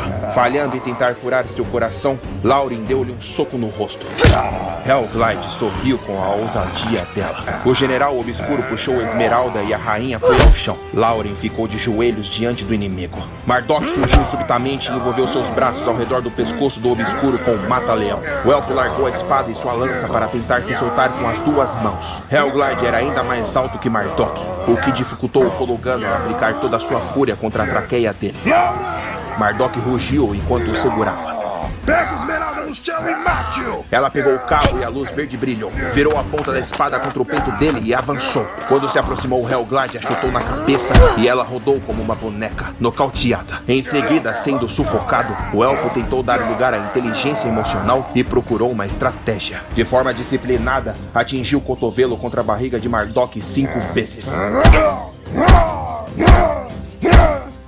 Na quinta pancada, Mardok sentiu a pontada no estômago e sua vista ficou turva, largando o inimigo. Hellglide procurou golfar o ar dentro dos pulmões. O Kologano decidiu puxar o machado Tormenta dos Javalis da Bahia em suas costas e preparou um golpe perfeito. Assim que Hellglide se virou agarrando sua lança do chão, o fio do machado acertou na têmpora e o general obscuro girou três vezes no ar e caiu ao chão imóvel. As luzes da lança se apagaram imediatamente. Você já era filho do demônio! Mardok disse em puro ódio. Mas Hellglide se moveu e ficou de pé, se apoiando na consumidora de luz. Os brilhos vermelho e azul reacenderam e refletiram por todo o bosque. O elfo se virou para o Kolugano mostrando os dentes de raiva. Em sua têmpora, no local do impacto do machado, ao invés de um corte que deveria ter abrido seu crânio ao meio, havia apenas um único fio vermelho. Como isso é possível? Mardok perguntou, dando um passo para trás. Hellglide avançou com golpes estrondosos, aplicando sua lança contra o machado do adversário. Mardok recuava a cada golpe, procurando evitar o fio da lâmina. Com um movimento ligeiro e imprevisível, Hellglide espetou o ar em direção à cabeça do ruivo. Mardok regalou os olhos e pôs a mão esquerda em frente. A lâmina atravessou sua palma, mas o Kulugano a segurou para não atingir o seu crânio. O sangue esguichou com a perfuração grotesca. Hellglide recuou e a mão do ruivo permaneceu aberta. Mardok largou o machado para dar um salto e atingiu os dois pés do peito do general em um golpe desesperado. O elfo recuou dois passos, sem largar a consumidora de luz. Mardok ficou de pé imediatamente e o acertou com um soco na costela. Têmpora à direita, outra na esquerda e um gancho de baixo para cima. Após terminar a sequência de golpes, Hellglide sorriu, cravando sua lança contra o chão e avançando com os punhos fechados. O general obscuro acertou cinco golpes poderosíssimos na face do adversário. Girou no próprio eixo e acertou o cotovelo abaixo do olho dele. Girou de novo para o lado contrário e acertou um sopapo na orelha. um murro na barriga, uma joelhada na costela, um jab de esquerda e terminou com uma canelada no queixo. Mardok caiu de joelhos, com a visão turva e desorientado. Tentou se levantar para não ferir o seu orgulho como guerreiro, mas foi finalizado com um golpe na traqueia. Então foi ao chão. Não satisfeito, Hellglide montou nele e o chocou com todo o seu ódio.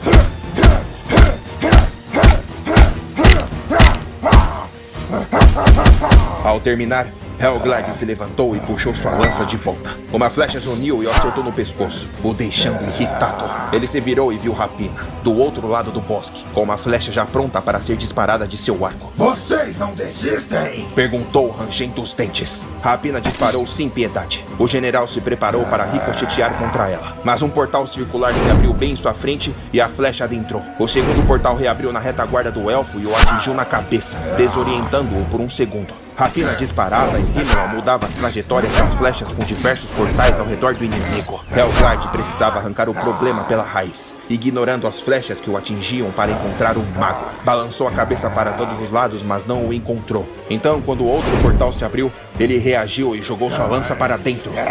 A consumidora de luz saiu pelo segundo portal e voou em direção à rapina. A arqueira se jogou no chão, se desviando por um tris. O elfo aproveitou e correu em sua direção para machucá-la. Mas a arqueira foi mais rápida e se levantou com uma cambalhota, seguido por um impulso após o soco do inimigo não atingi-la. Levi se aproximou da consumidora de luz, que havia sido lançada pelo elfo e cravada contra uma pedra. No entanto, o ladrão não conseguia puxá-la. Vai logo, vai logo! Hellglide desviou a atenção de Rapina e correu em direção ao ladrão. Ah, droga! Vai logo, vai logo, vai logo! Não, não, não, não, não! Quando se aproximou o suficiente, Levis desistiu e correu mais rápido que podia. Hellglide puxou a lança com facilidade e correu atrás do ladrão. Ah, não! Sai! Sai do meu pé! Hellglide se aproximava a cada passo com suas pernas longas. Sai! Para de vir atrás de mim! Enquanto corria, Levi se jogou com as duas pernas para frente e se deslizou por debaixo de duas pedras entulhadas. Pelo mesmo caminho, Hellglide saltou por de cima dos obstáculos e Levis aproveitou e lançou uma de suas adagas no elfo. Hellglide pegou a lâmina a centímetros do rosto e a jogou de volta. Levis a pegou,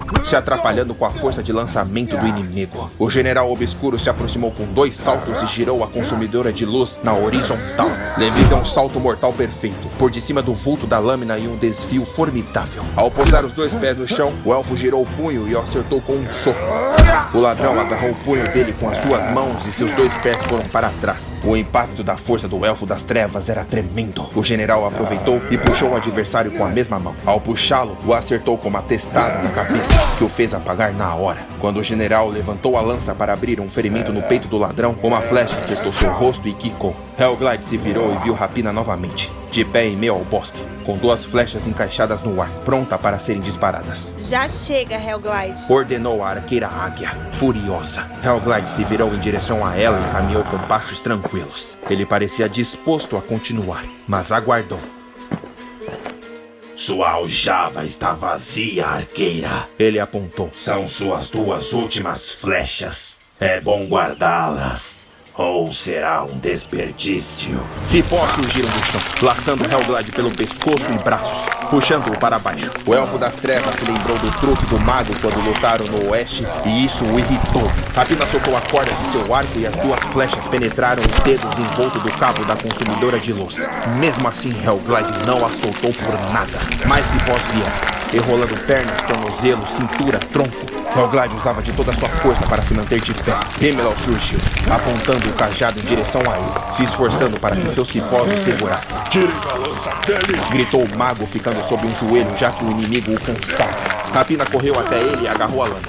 Mas o elfo era bem mais forte. Mardok surgiu de repente e também segurou a arma do inimigo, tentando puxá-la. As juntas dos dedos de Hellglide começaram a ceder. Por último, o anão Grieve veio ajudar. A arqueira, o Kulugan e o anão faziam de tudo para tirar a lança dele. Mas o filho de Ot era poderoso. Mardok gritou. Lauren, se rastejando no chão e se recuperando, envolveu seus dedos em esmeralda e a luz surgiu. Se levantou e avistou os amigos em disputa com o inimigo.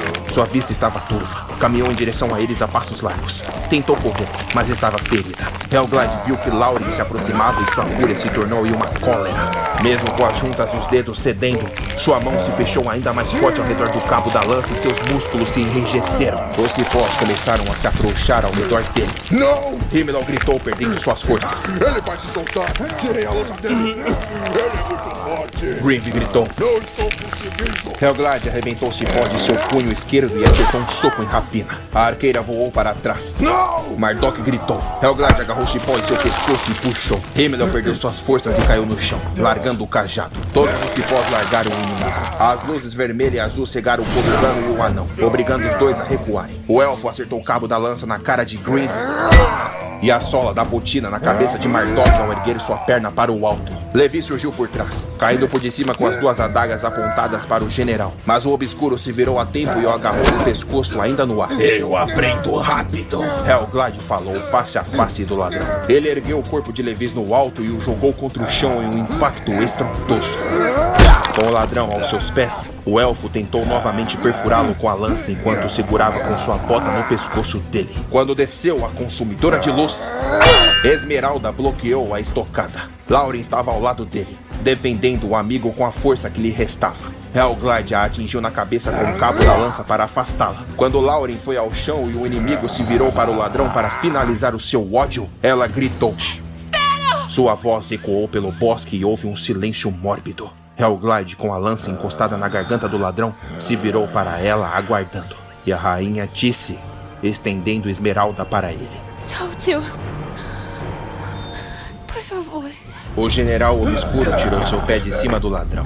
Se aproximou da rainha, contemplando a luz verde de esmeralda. A rainha entregou a lâmina sem hesitar e a luz se apagou instantaneamente na mão do inimigo. Lauren abaixou a cabeça sem poder respirar, sentindo-se culpada. Culpada por ser responsável de estar ali enquanto seus amigos morriam por um ser imparável. Eu entendo a sua frustração. Helglide disse com os olhos ainda na luz. E eu sinto muito por sentir que falhou. A lança então sugou a luz verde para si e a espada perdeu a sua cor vívida.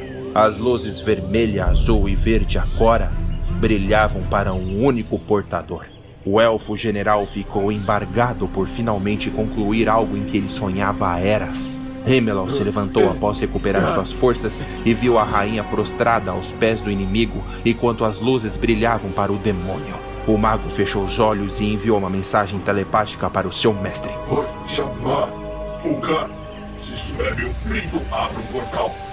Tire-nos daqui agora. Mardok, ao ouvir as palavras de Hemelon, se preparou para a retirada. Pôs um machado nas costas e ergueu Greenve do chão, pondo em seus ombros já que jazia desmaiado. Levis correu até Lauren e a puxou para longe de Helglide enquanto ele ainda admirava a lança iluminada. Vamos, majestade. O ladrão dizia a ela. Temos que ir embora agora. Rapina já tinha seu irmão inerte em seus ombros, caminhando em direção às estruturas de pedra. Dentro do peito da arqueira havia um ódio incontrolável por mais uma vez perderem para o maldito elfo. As pedras se iluminaram e o portal se abriu com o lugar e Fuel do outro lado. Em Everett, Helglide ouviu o som do portal e virou o rosto subitamente. Viu que a rainha Lauren, com a ajuda do ladrão, se aproximava do portal. Ele rangeu os dentes e correu em direção para levá-la consigo. Fuel, do outro lado, viu o obscuro se aproximando. O velho cego mago abaixou o cajado e Fuel teve que segurar o portal sozinho. O Gar apontou o cajado em direção a Hellglide, rodopiou seu item mágico e o Elfo das Trevas foi pego de surpresa, sentindo a espada esmeralda em sua mão ser puxada por uma força invisível. A lâmina se desvencilhou de seus dedos e voou em direção ao portal até cair nas mãos de Ugar. A lança dele! Fuel gritou enquanto tentava manter o portal aberto. Puxe a lança dele também! Agora! Ugar, mesmo sem enxergar nada, conjurou o mesmo feitiço e tentou puxar a consumidora de luz. Mas dessa vez Hellglide estava atento. Seus dedos se apertaram no cabo e a segurou com toda a sua força. Estou quase! Disse no mesmo momento em que a rainha e os outros atravessavam o portal, retornando para Everett. Hellglide, então, cansado da batalha, cedeu em fúria e a lança se soltou, voando em direção ao Ugar. E antes que a consumidora de luz atravessasse o portal para a mão do velho cego, uma parede mágica bloqueou e a lança foi impedida. Então que surgiu ao lado de Hellglide. Conjurando o bloqueio e puxando a arma de volta. Disse o Gar ao sentir a presença do elfo mago arcano. Feche o portão! E quando Phil não aguentava mais, ele abaixou o cajado e o portal começou a se fechar lentamente. Antes que se fechasse por completo, o Gar ouviu Hellglide gritar do outro lado. Prepare tudo que tem, meu velho, porque eu vou destruir a sua moral. E o seu povo será exterminado pela minha cólera. E o portal se fechou. O Gar se virou com os ombros e as costas doloridas. A multidão ainda estava aglomerada desde a partida deles, pois aguardava o retorno dos heróis e sua rainha. Mas agora estavam todos chocados com a situação de cada um deles.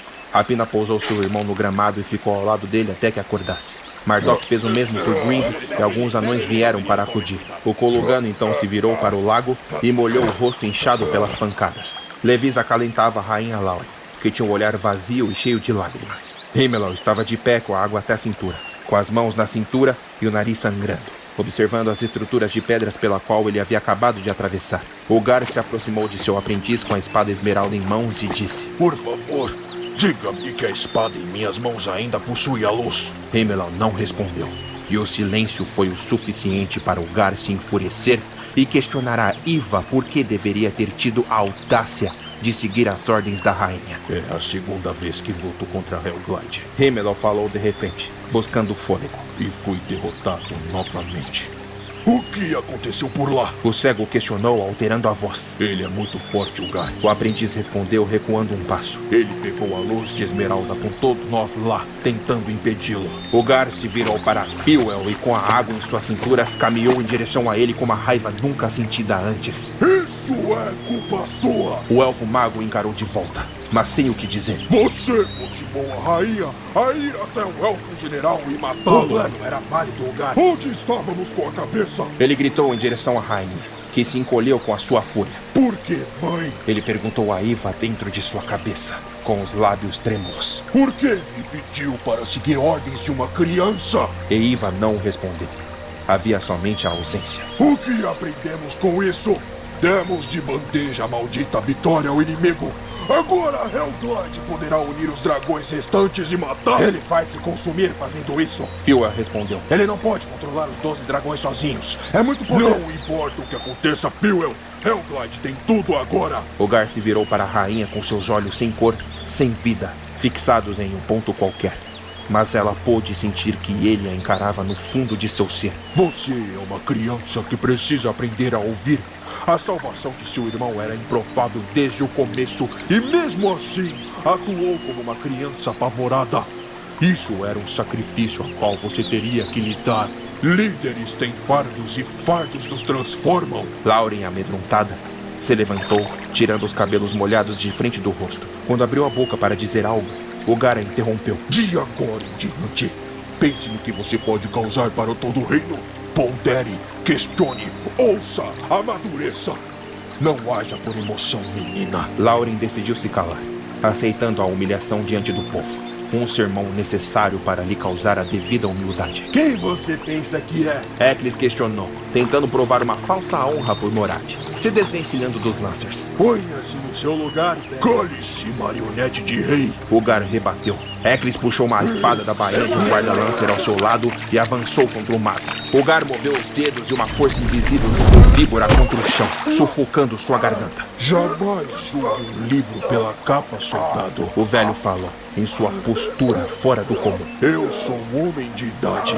E isso me torna maduro o suficiente para lhe causar dores que uma criança como você jamais imaginou existir. Quando o Gar se virou de costas, a força que segurava Eccles se dissipou e o mesmo continuou no chão humilhado. Os soldados Lancer o puxaram desarmando. As pessoas, com medo, abriram passagem para que o cego se fosse.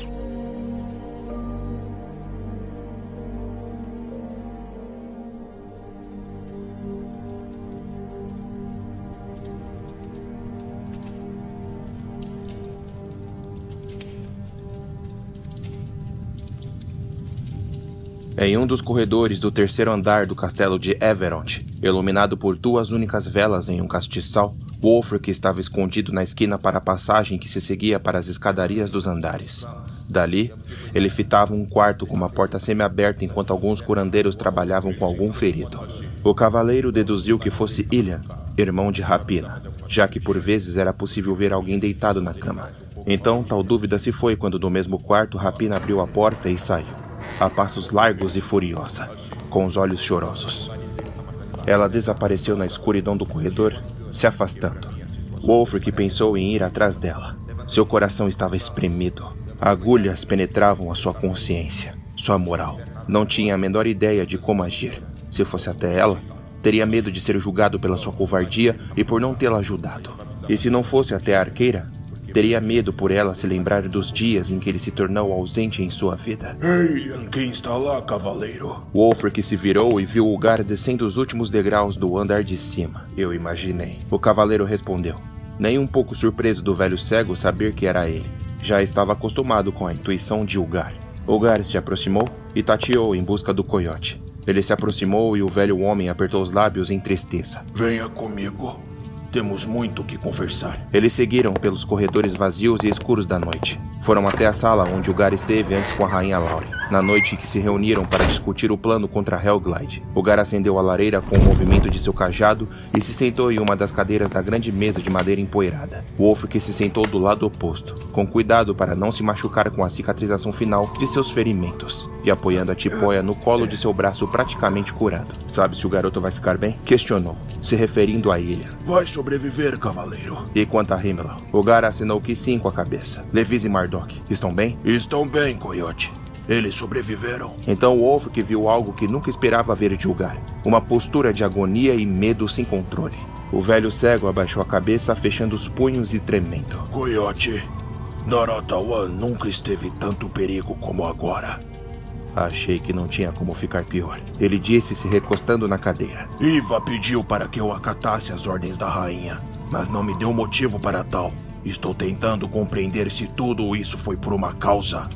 Ou se até mesmo Iva parece perdida. Wolfric permaneceu calado. Estamos cada vez mais próximos da derrota.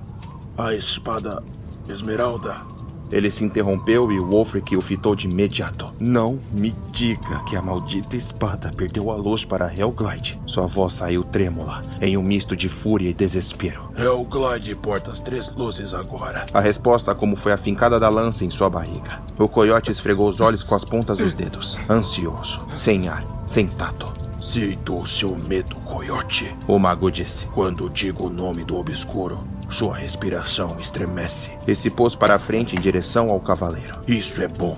O medo é um ensinamento. Ugar, pare. Preste atenção, Brandon. A mão do mago pousou na dele. Una os seus amigos, una suas armas e salve o nosso povo. Salve Naratawan. Wolfric recuou sua mão e voltou a se recostar, encarando as chamas que criptavam na lareira. A montanha dos herdeiros é a nossa última chance. Não sabemos quem é o herdeiro de Safira. Wolfric falou com os punhos fechados. Ninguém sabe. Wook morreu sem que soubéssemos qual herdeiro ele desejava. Se eu recuperar a luz de Rubi e a rainha de Esmeralda, o que acho improvável, não poderemos ter os doze dragões ao nosso lado sem Safira. Se você e a rainha receberem as luzes de um herdeiro anterior, a luz na lança do elfo general se apagará. Essa é a natureza das luzes, Wolfric.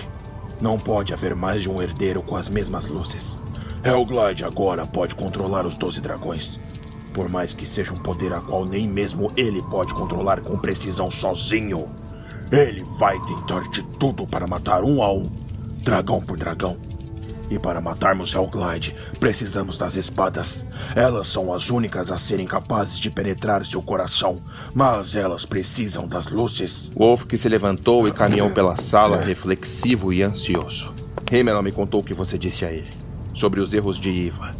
O Gar ficou sem palavras. Nem sequer reagiu. Tinha os olhos imóveis.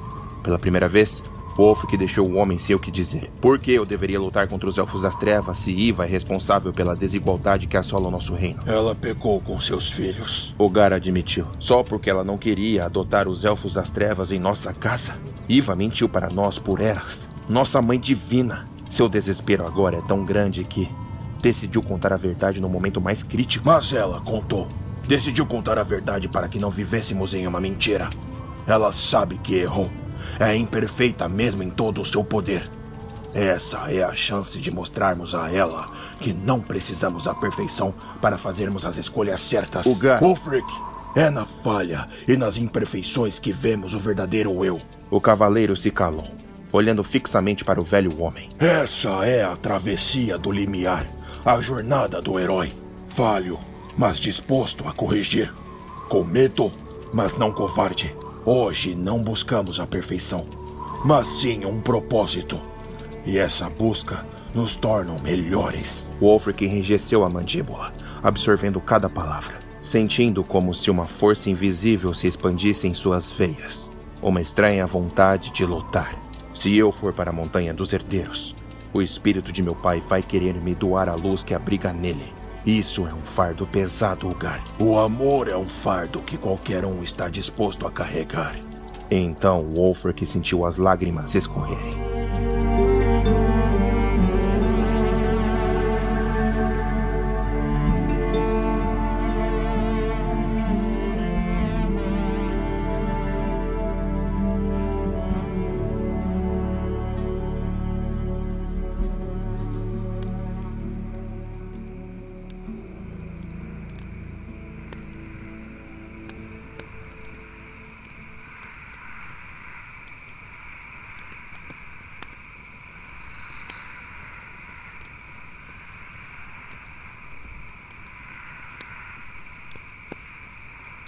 Na entrada de Everond, em frente às ruínas de pedras da passagem estreita, onde jazia agora o acampamento das tropas militares dos Elfos das Trevas, Helglide observava a redoma que abrigava os naratauenses do lado de fora. Seus espiões, os corvos, não podiam voltar, já que estavam presos. O elfo general se questionava se havia alguma outra passagem para dentro de Everond, mas não tinha a menor ideia, o que atrasava o seu avanço. No entanto, pela redoma, dali ele pôde ver algumas rachaduras ferimentos que o Willink havia causado com suas magias arcanas. Mas sozinho, Willink precisava descansar para recompor o seu poder e continuar a tentar perfurar a blindagem da proteção.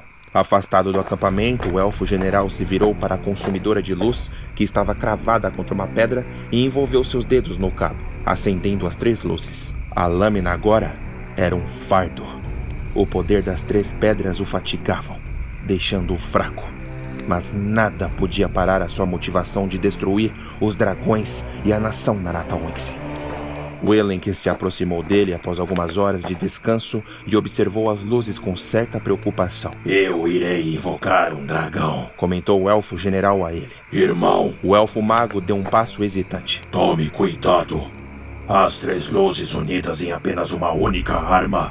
Isso é muito poder. Eu te falei das consequências antes. O elenco foi interrompido quando o general obscuro ergueu a lança para o alto e as três luzes se intensificaram em uma coluna brilhosa em direção ao céu da noite. Hellglide rangeu os dentes quando tal poder, que deveria ser dividido em três para que não fosse um fardo, o deixou de joelhos com uma dor física e psíquica. Ele fechou os olhos quando as luzes também o envolveram, com uma queimadura percorrendo-lhe por dentro. Nada podia ferir Hellglide, mas aquelas luzes eram uma criação divina além de sua capacidade mental. Sentindo um poder doloroso percorrer todo o seu corpo, ele viu em sua mente os doze dragões, incluindo aqueles que haviam sido destruídos: Fangrik, Buor, Ohan, Saegal, Dragão Branco, Dragão Roxo, Kron, Iliuna, Ogno, Tormenta, Zaun e Tanhara. Ele queria chamar os dragões sobreviventes de uma só vez, mas não conseguia. Era muito poder para um único ser, então decidiu localizar apenas um e chamá-lo. Quando o chamou, Hellglide abriu os olhos e a luz explodiu em direção ao céu. O elfo largou a lança e fitou as suas mãos. As palmas de ambas enegreceram com uma queimadura divina. Seus braços tinham queimaduras mais leves. Hellglide sabia que enquanto chamasse o resto dos dragões, um por um, cada vez mais seu corpo cederia, até se tornar um ser incapaz de se mover. Seu coração palpitava de maneira como nunca havia acontecido antes. Esteve em uma lia tênue com a morte, e isso o assustava. Não poderia morrer antes de concluir a sua missão. Pela primeira vez, Hellglide sentiu que poderia morrer por um poder forjado nas galáxias. Hellglide. Willink falou, hesitante em contrariar o irmão. Não pode continuar com isso. Então as mãos do obscuro ficaram ainda mais enegrecidas, com linhas em brasa. As queimaduras leves do antebraço ficaram ainda mais vívidas e ardentes, subindo próximo aos cotovelos. Pensou que quando chamasse o último dragão, as queimaduras já estariam por todo o seu corpo, matando-o de vez. Precisava ser cauteloso antes de continuar. É. Muito poder. Para uma arma apenas. Vindo do céu respondendo ao chamado. O dragão roxo pousou em frente a ele, entregando-lhe uma reverência.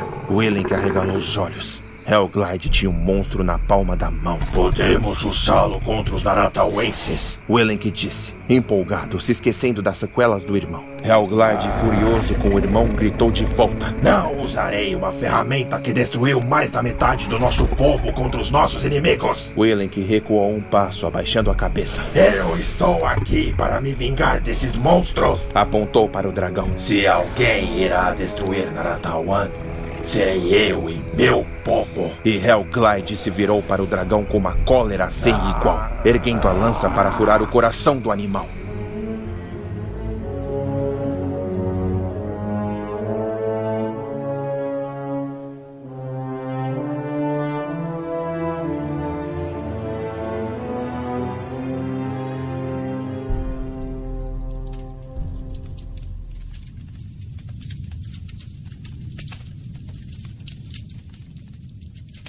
Ilian abriu os olhos e sentiu o calor do fogo na lareira ao seu lado, próximo à cama onde descansava. Ele virou o rosto em seu travesseiro e sentiu a faixa em volta de sua cabeça e um cheiro agradável e ardente dos curativos dentro de seu nariz ferido. Ao seu lado direito, oposto à lareira, Rapina dormia profundamente em uma poltrona, com uma face tranquila em um sono harmônico. Olhando para a irmã daquele jeito, Elian se esquecia até mesmo do jeito furioso e brávio dela. Isso trouxe um pouco de paz para o jovem elfo. Sem poder se mover, ele virou a cabeça em direção à porta do quarto e viu Wolfric entrando no recinto a passos lentos e silenciosos. Ilian abriu um sorriso doloroso, mas feliz, ao ver o cavaleiro coiote depois de anos. Parecia bem mais velho com aqueles cabelos e barba longa. Wolfric, onde estou? Está seguro, rapaz. O coiote respondeu, se pondo ao lado dele. Está em Everont novamente. Você lutou com bravura. Não. Nós falhamos, Wolfric. Eu. Eu tentei. Queria ter vencido, mas tive medo. Fui um covarde. Não. O coiote pousou sua mão no ombro dele. Ter medo não é ser covarde. Ter medo é lutar com coragem pelo que você ama. Você carrega um fardo. Esse fardo é amar. Palavras de um velho mago sábio. Eu não quero ter medo, Wolfric. Veja, Wolfric se aproximou ainda mais tentando acalmá-lo quando William deixou os olhos embargarem. Diferente de mim, você lutou. Se pôs na linha de frente. Sua presença foi necessária. Sua irmã não teria conseguido sem você. O coiote abaixou a cabeça. Eu sim fui um covarde. Eu não estava lá. O cavaleiro sentiu os olhos umedecerem, mas engoliu em seco e conseguiu controlar. Contudo, em seu peito, Havia uma dor dilacerante em pensar que havia desistido. Eu sempre te admirei, Wolfric. O jovem arqueiro enfim disse. Quando criança eu queria ser como você.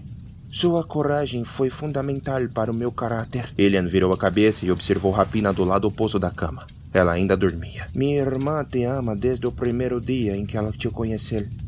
Sabe por quê? Porque você é como ela corajoso. Dessa vez era Wolfric quem a admirava bem em sua frente. Rapina sempre acreditou em você. Até quando você partiu para Morat. Ela daria a vida dela pela sua. Essa é a maior certeza que tenho. Porque é possível ver o quão ela te ama. Espero um dia ter essa coragem e inspirar outros. Wolfric apertou a mão do jovem com carinho, abrindo um sorriso de gratidão para o arqueiro. Wolfric. Sim, rapaz. Você caiu, mas pode se levantar. Quantas vezes for necessário. O cavaleiro coiote ficou de pé, respirando fundo. Antes de se retirar, envolveu Rapina com um cobertor fino e saiu para que ambos pudessem repousar.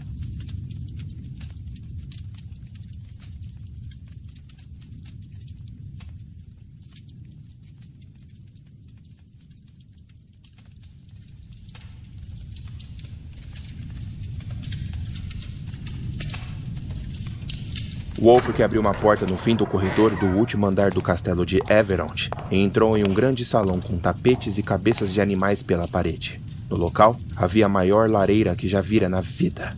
As chamas crepitavam em uma dança rítmica. As janelas eram grandes, de quase cinco metros, onde as cortinas bailavam com o entrar suave do frio da noite. A luz da lua penetrava o piso reluzente.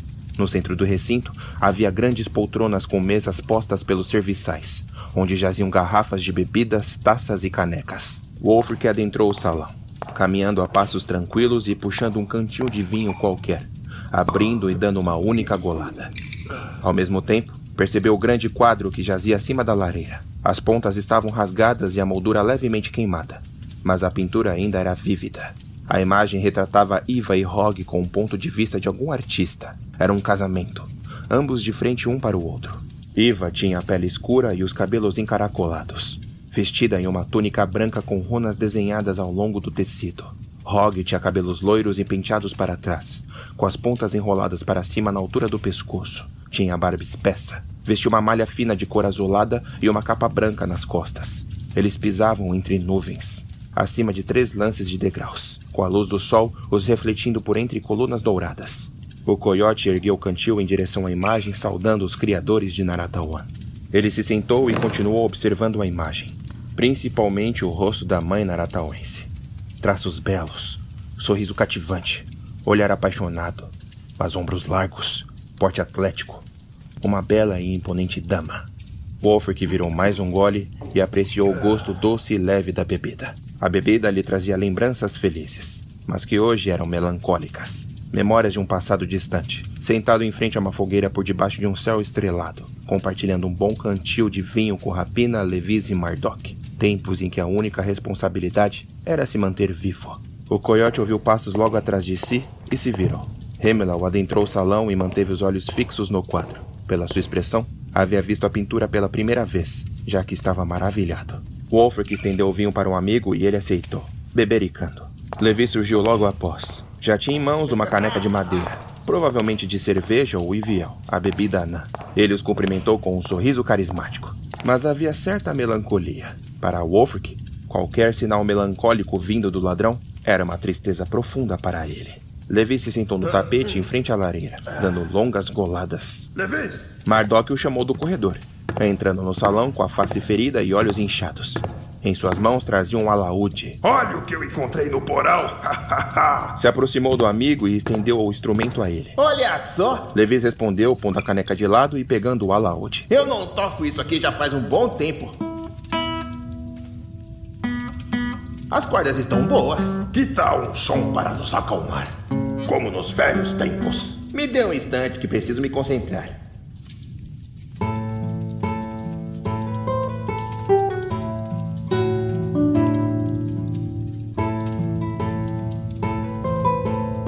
Mardok se sentou em uma das poltronas, puxando uma garrafa de vinho. Rapina veio logo em seguida, bocejando após acordar de seu longo descanso. Ela se aproximou e o Wolfric estendeu a ela o vinho. A arqueira acenou e bebericou. Ilha me contou que você foi visitá-lo.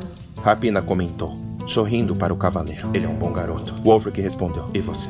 Está bem? Rapina respondeu com um aceno positivo de cabeça, devolvendo a garrafa de vinho ao cavaleiro e apontando para Levis, que segurava o alaúde com os olhos fechados, se concentrando com as cordas entre os dedos. Relembrando os velhos tempos? Ela apontou para o ladrão sorrindo. Wolfric, Rapina e Mardok sorriram se lembrando dos velhos tempos de aventura. Todos eles se sentaram compartilhando um bom vinho. A rainha Laure entrou no recinto com um vestido básico. Ela se aproximou e observou cada um deles, sorrindo com certa melancolia ao ver o ladrão dedilhando seus dedos pelo instrumento. Wolfric os observou, vendo seus sorrisos sinceros, calmos, melódicos.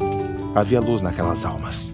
O cavaleiro sentiu estar entre amigos, pessoas que morreriam por ele. Olhou para Himmel, seu novo melhor amigo, leal e honroso. Depois se virou para a rainha, uma moça de boas intenções tão jovem, mas determinada. Encarou Mardok, o grandalhão bruto, mas completamente carinhoso, um ótimo ouvinte. Se virou e fitou Levis, um homem de coração grande, disposto a arrancar risadas dos outros. Por último, Rapina. Seu coração o traiu novamente. Wolfric não podia negar o seu amor. Seus olhos se hipnotizavam diante da única mulher que amou ao longo de toda a sua vida.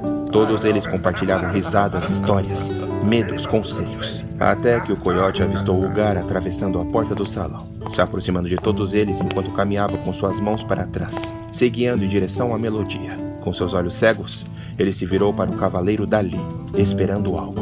Wolfric sentiu estranhamente que estava sendo vigiado pelo velho cego. O cavaleiro pousou sua mão por de cima de seu ferimento, deslizando os dedos pelos pontos. A ferida não estava completamente cicatrizada, mas as dores não eram mais presentes. Sabia, de alguma forma, que Iva havia o ajudado com a sua recuperação. Fruel, o portador de esmeralda, havia dito a ele que em seu jardim, ervas medicinais haviam crescido a mais do que o normal no momento em que Wolfric esteve presente na casa dele. O amor é um fardo que qualquer um está disposto a carregar, sussurrou. E o Gar sorriu mesmo daquela distância. O cavaleiro se levantou e todos se viraram para ele. Seus sorrisos desapareceram quando viram que Wolfric possuía um olhar distante. A primeira vez que lutei contra Hellglide, seus olhos destruíram o meu espírito. Eu tive medo. Quis me esconder. Quis me entregar. Mas hoje, aqui e agora, eu finalmente entendi pelo que vale lutar. Ele levantou a cabeça e seu corpo se ergueu depois de muito tempo. Eu sou Wolfric Brandon, filho do estandarte do Coyote, nomeado Cavaleiro de Naratawan pela Ordem dos Cavaleiros Naratauenses, herdeiro da espada Rubi, forjada pela mãe de Naratawan. O homem realizado, cercado por irmãos, por uma família, por pessoas incríveis. Ele pousou sua mão no ombro de Himmel. Pessoas corajosas. Pousou as mãos no ombro de Lauren. E leais. E se virou para Levis e Mardok. Mesmo diante de tudo isso, quando eu falhei uma única vez, joguei tudo para o lado e fui ingrato. Fui vaidoso e não aceitei a derrota. Se hoje estou aqui de pé, diante de vocês, é porque me foi dada uma segunda chance. Hoje é o dia de reescrever a história de Naratawan. Hoje é o início de uma nova era. Todos eles se levantaram. Somos falhos. Com isso, estamos dispostos a corrigir nossos erros, lutando contra os nossos próprios demônios. Vamos construir nossa história com novos alicerces, com amor. E o coiote finalmente olhou para a rapina. Ela sorriu. Wolfric desembainhou Rubi em sua cintura e a observou. Não houve luz. A lâmina permanecia sem vida. Nós perdemos tudo. Perdemos amigos. Perdemos nossas casas. Perdemos as luzes das espadas. Nossos espíritos estão quebrados. Então ele olhou para cada um deles, abrindo um sorriso iluminado. Temos uma chance. É a última chance. Não podemos errar. Não tem mais volta. Mas eu sei, eu sei que juntos vamos mudar o rumo deste mundo para sempre. O rosto deles se transformaram. De rugas de preocupação, sorrisos joviais e motivacionais surgiram. Independentemente do resultado, saibam que foi uma honra lutar ao lado de todos vocês, meus irmãos.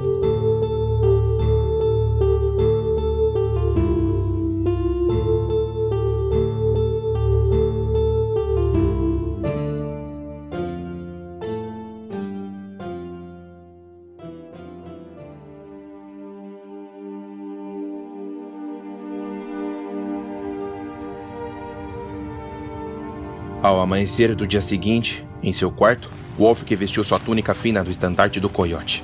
Um uniforme preto com o desenho de sua casa no peito, de linhas prateadas. Pôs a sua cinta de couro ao redor de sua cintura, com a espada rubi embainhada.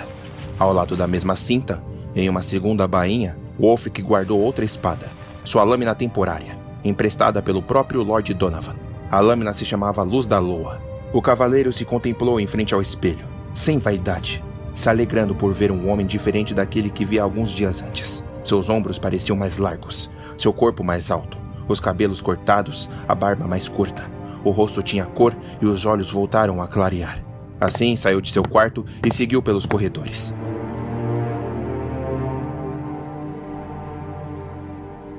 No andar de baixo, entrou na sala de reunião onde esteve com um gar algumas noites antes e olhou para todos os presentes. No meio do recinto, na longa mesa de madeira, uma grande cartolina com o mapa Naratawan se estendia. Fuel, Ugar, Mardok, Levis, Rapina, Donovan, Eccles, Himmler, Greenville e a rainha Lauren estavam todos presentes. Wolfric olhou para a rainha Lauren, que vestia sua armadura de malha fina com a espada esmeralda em sua bainha, e ela assinou com a cabeça, dando a ele a voz. Lord Donovan, ele se virou para o homem. Agradeço pela sua espada.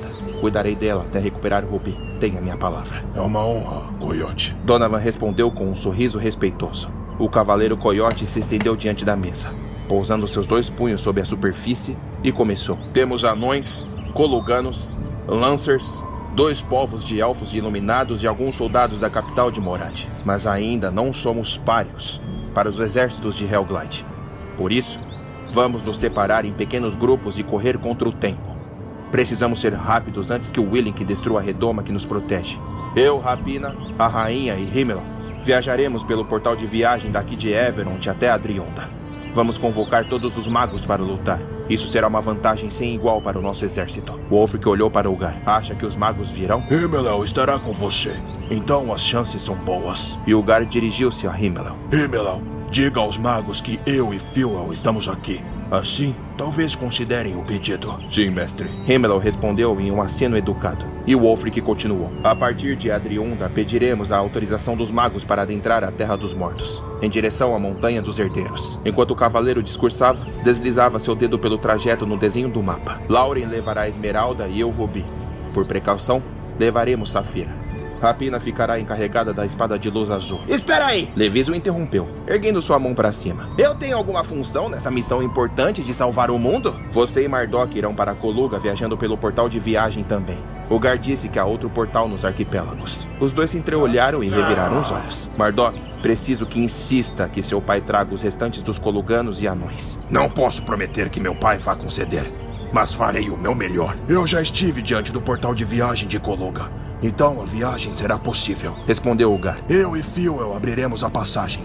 Mas pretendo acompanhar o Colugano e o ladrão nessa jornada. Seu pai precisa compreender a situação. Meu pai está endividado com Morad. Mardok comentou, olhando para a rainha Lauren. Ele pediu dinheiro emprestado para os bancos de Morad para ajudar contra as criaturas invasoras ao redor dos arquipélagos. O seu orgulho está ferido. Ele odeia tudo fora das ilhas. E ter que ceder ao seu orgulho, sua teimosia será quase blindada. Diga ao seu pai que podemos adiar suas dívidas e ficaremos gratos com a sua ajuda. A rainha falou, acenando com a cabeça. Depois de tentar convencer a cabeça dura, posso convidar os Velas Negras para a Coluga. São piratas, mas podem lutar. Mardok, eu não sei se isso é uma boa ideia. Você já fez parte deles, Levis? Qual o problema? É que tem uns rostos desagradáveis que eu não estou nem um pouco afim de rever. Então torça para que seu pai aceite ajudar. Falou Ugar. Se Ragnarok Russ, Lorde de Coluga, se recusar a lutar, ele se negará em convidar os Velas Negras para sua casa. O Lorde já vai negar a minha assistência lá em Coluga. Levis disse preocupado. Ai, eu tô ferrado. Eu irei com vocês. Falou Greenville, anão líder com ferimentos pelo rosto. O restante do meu povo está em Coluga e eu posso convencê-los. Não, Grave. Wolfric disse de imediato. Eu tenho outra tarefa para você. Mardok uma vez me contou que os Caligans têm um bom relacionamento com os anões.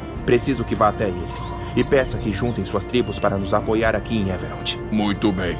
Convocarei quatro dos meus melhores anões para me acompanhar até as savanas. Grave se virou para Mardok. Meu lorde, se os anões que jazem em Coluga negarem apoio, Diga que haverá desonra diante dos forjadores de ferro. Não há nada mais importante que a honra entre os anões. Mardok acenou com a cabeça. Eu e Fuel podemos abrir um portal até um portal de viagem nas terras dos Caligans. Mas para retornarem a Everond, sem um mago para reabrir o portal, precisarão marchar até a segunda entrada de Everond, sem que os Elfos das Trevas saibam. Isso não será um problema, mago. Grinvin garantiu. Marcharemos de volta com grandes animais o mais rápido possível. Wolfric se virou para Eccles e o Víbora ficou surpreso que teria um papel. Quanto a você, por mais que eu não confie no seu caráter, preciso que chame o povo de Argila. Tanto os de Galinota como os de Norte Paraíso. Ah, que droga! Levi se queixou. Eu queria ir para Galinota. Eccles deu um passo em frente face a face a Wolfric. Por que eu deveria fazer o que me pede? Confrontou Eccles. Porque sua vida também está em risco. Wolfric estreitou os olhos. E você pode fazer algo de útil nessa sua vida. Quer me enviar justamente ao paraíso de Naratawan? Você era um contrabandista antes de provar o seu valor na guarda do rei Teldor.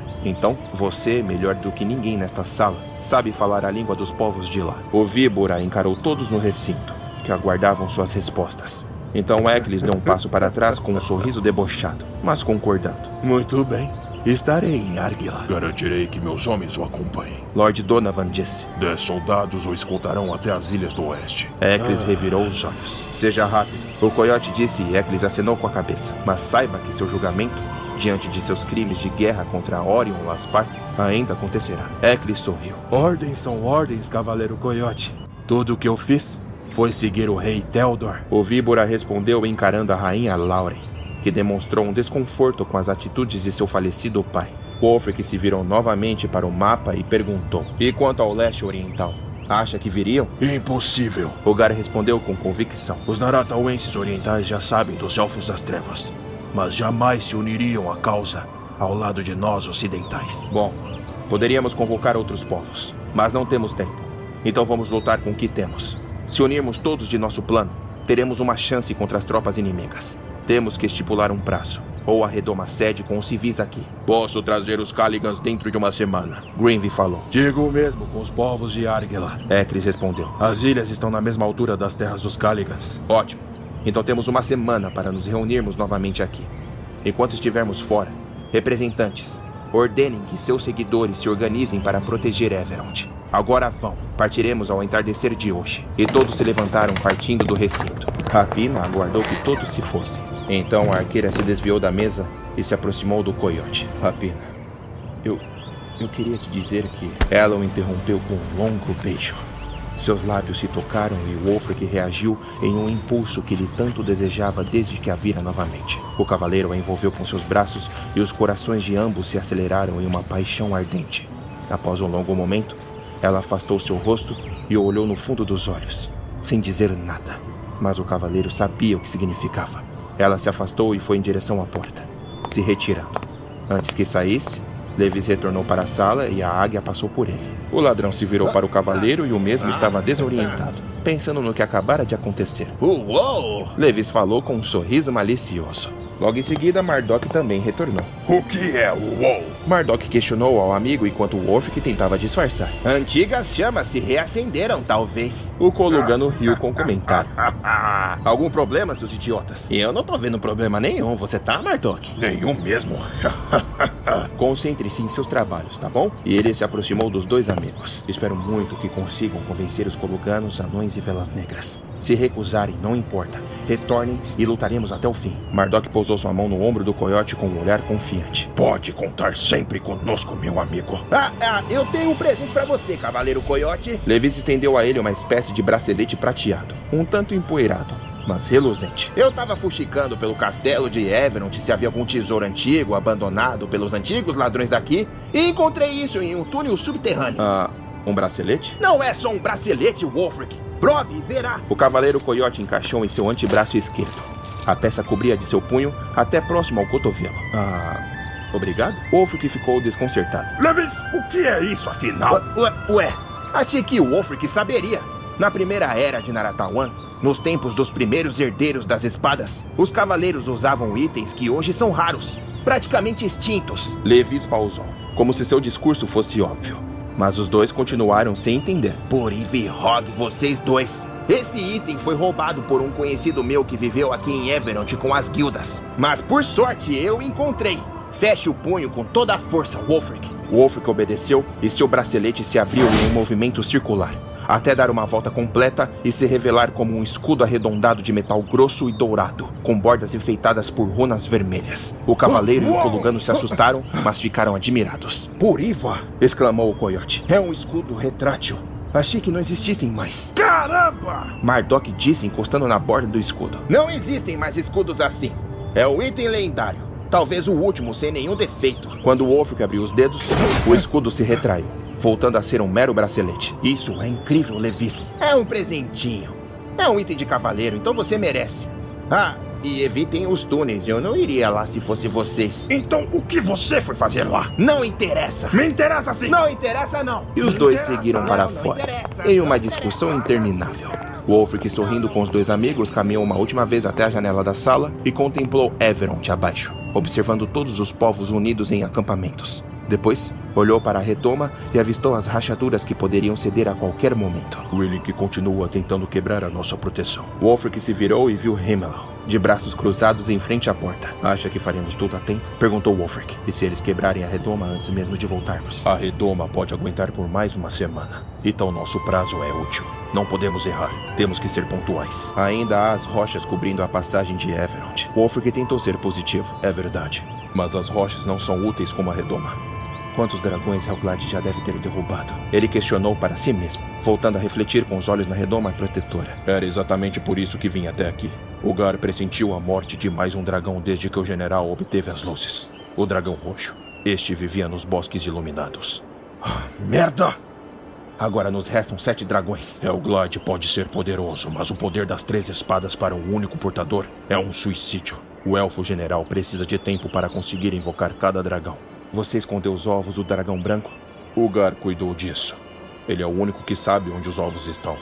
E Helglad morrerá sem saber que esses ovos um dia existiram. E Wolfric acenou com a cabeça.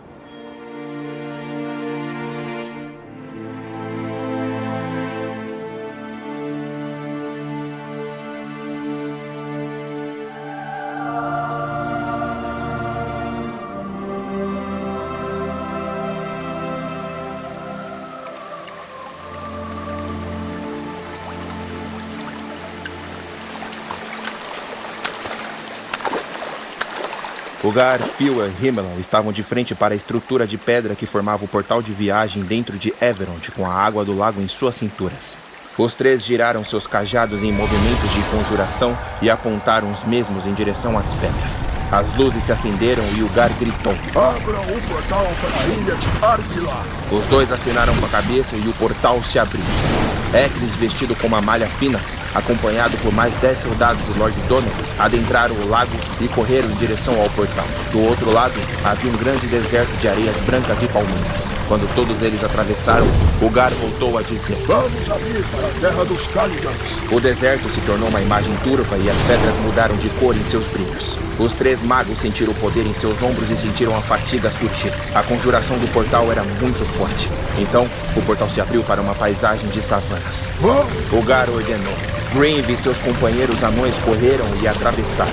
Os três magos então fecharam a travessia para abrir para Coluga. E os arquipélagos chuvosos surgiu por detrás do arco de pedras. Agora eu irei. O Garus avisou. Precisam aguentar de mim. Himmel e Phil acenaram com a cabeça. Levis, Ardor, vamos! Quando o Gar abaixou seu cajado, por um breve momento os dois magos sentiram que não conseguiriam manter a conjuração. Levis correu mais rápido que pôde e pulou para dentro.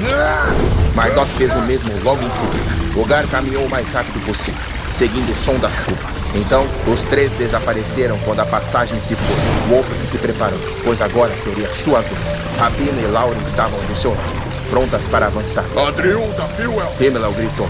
Então o portal se abriu para um lugar coberto por uma tempestade de neve, em um pátio de frente para um castelo de pedras negras. Rapina e Lauren correram. Atravessando. Eu vou soltar. Himmel disse a Fewell e o elfo mago assentiu. Quando Himmel abaixou o cajado e correu ao lado de Wolfgang, Fewell não aguentou. O portal começou a se fechar. Rápido, Himmel! Gritou Wolfgang, correndo com o peso da água em suas pernas. Vamos, rápido! E quando o portal se fechou em um mero círculo para ser bloqueado, o cavaleiro e o mago saltaram para dentro.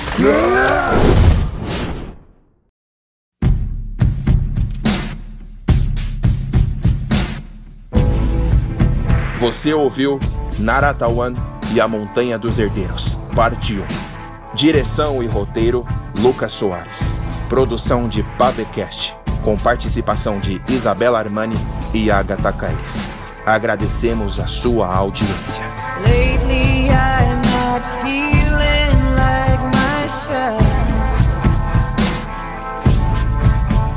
When I look into the glass,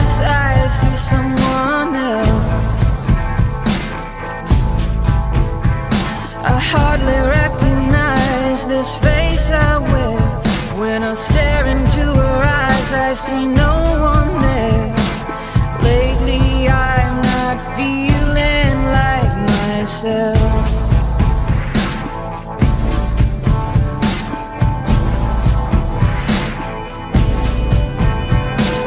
Lately, I've been losing all my time.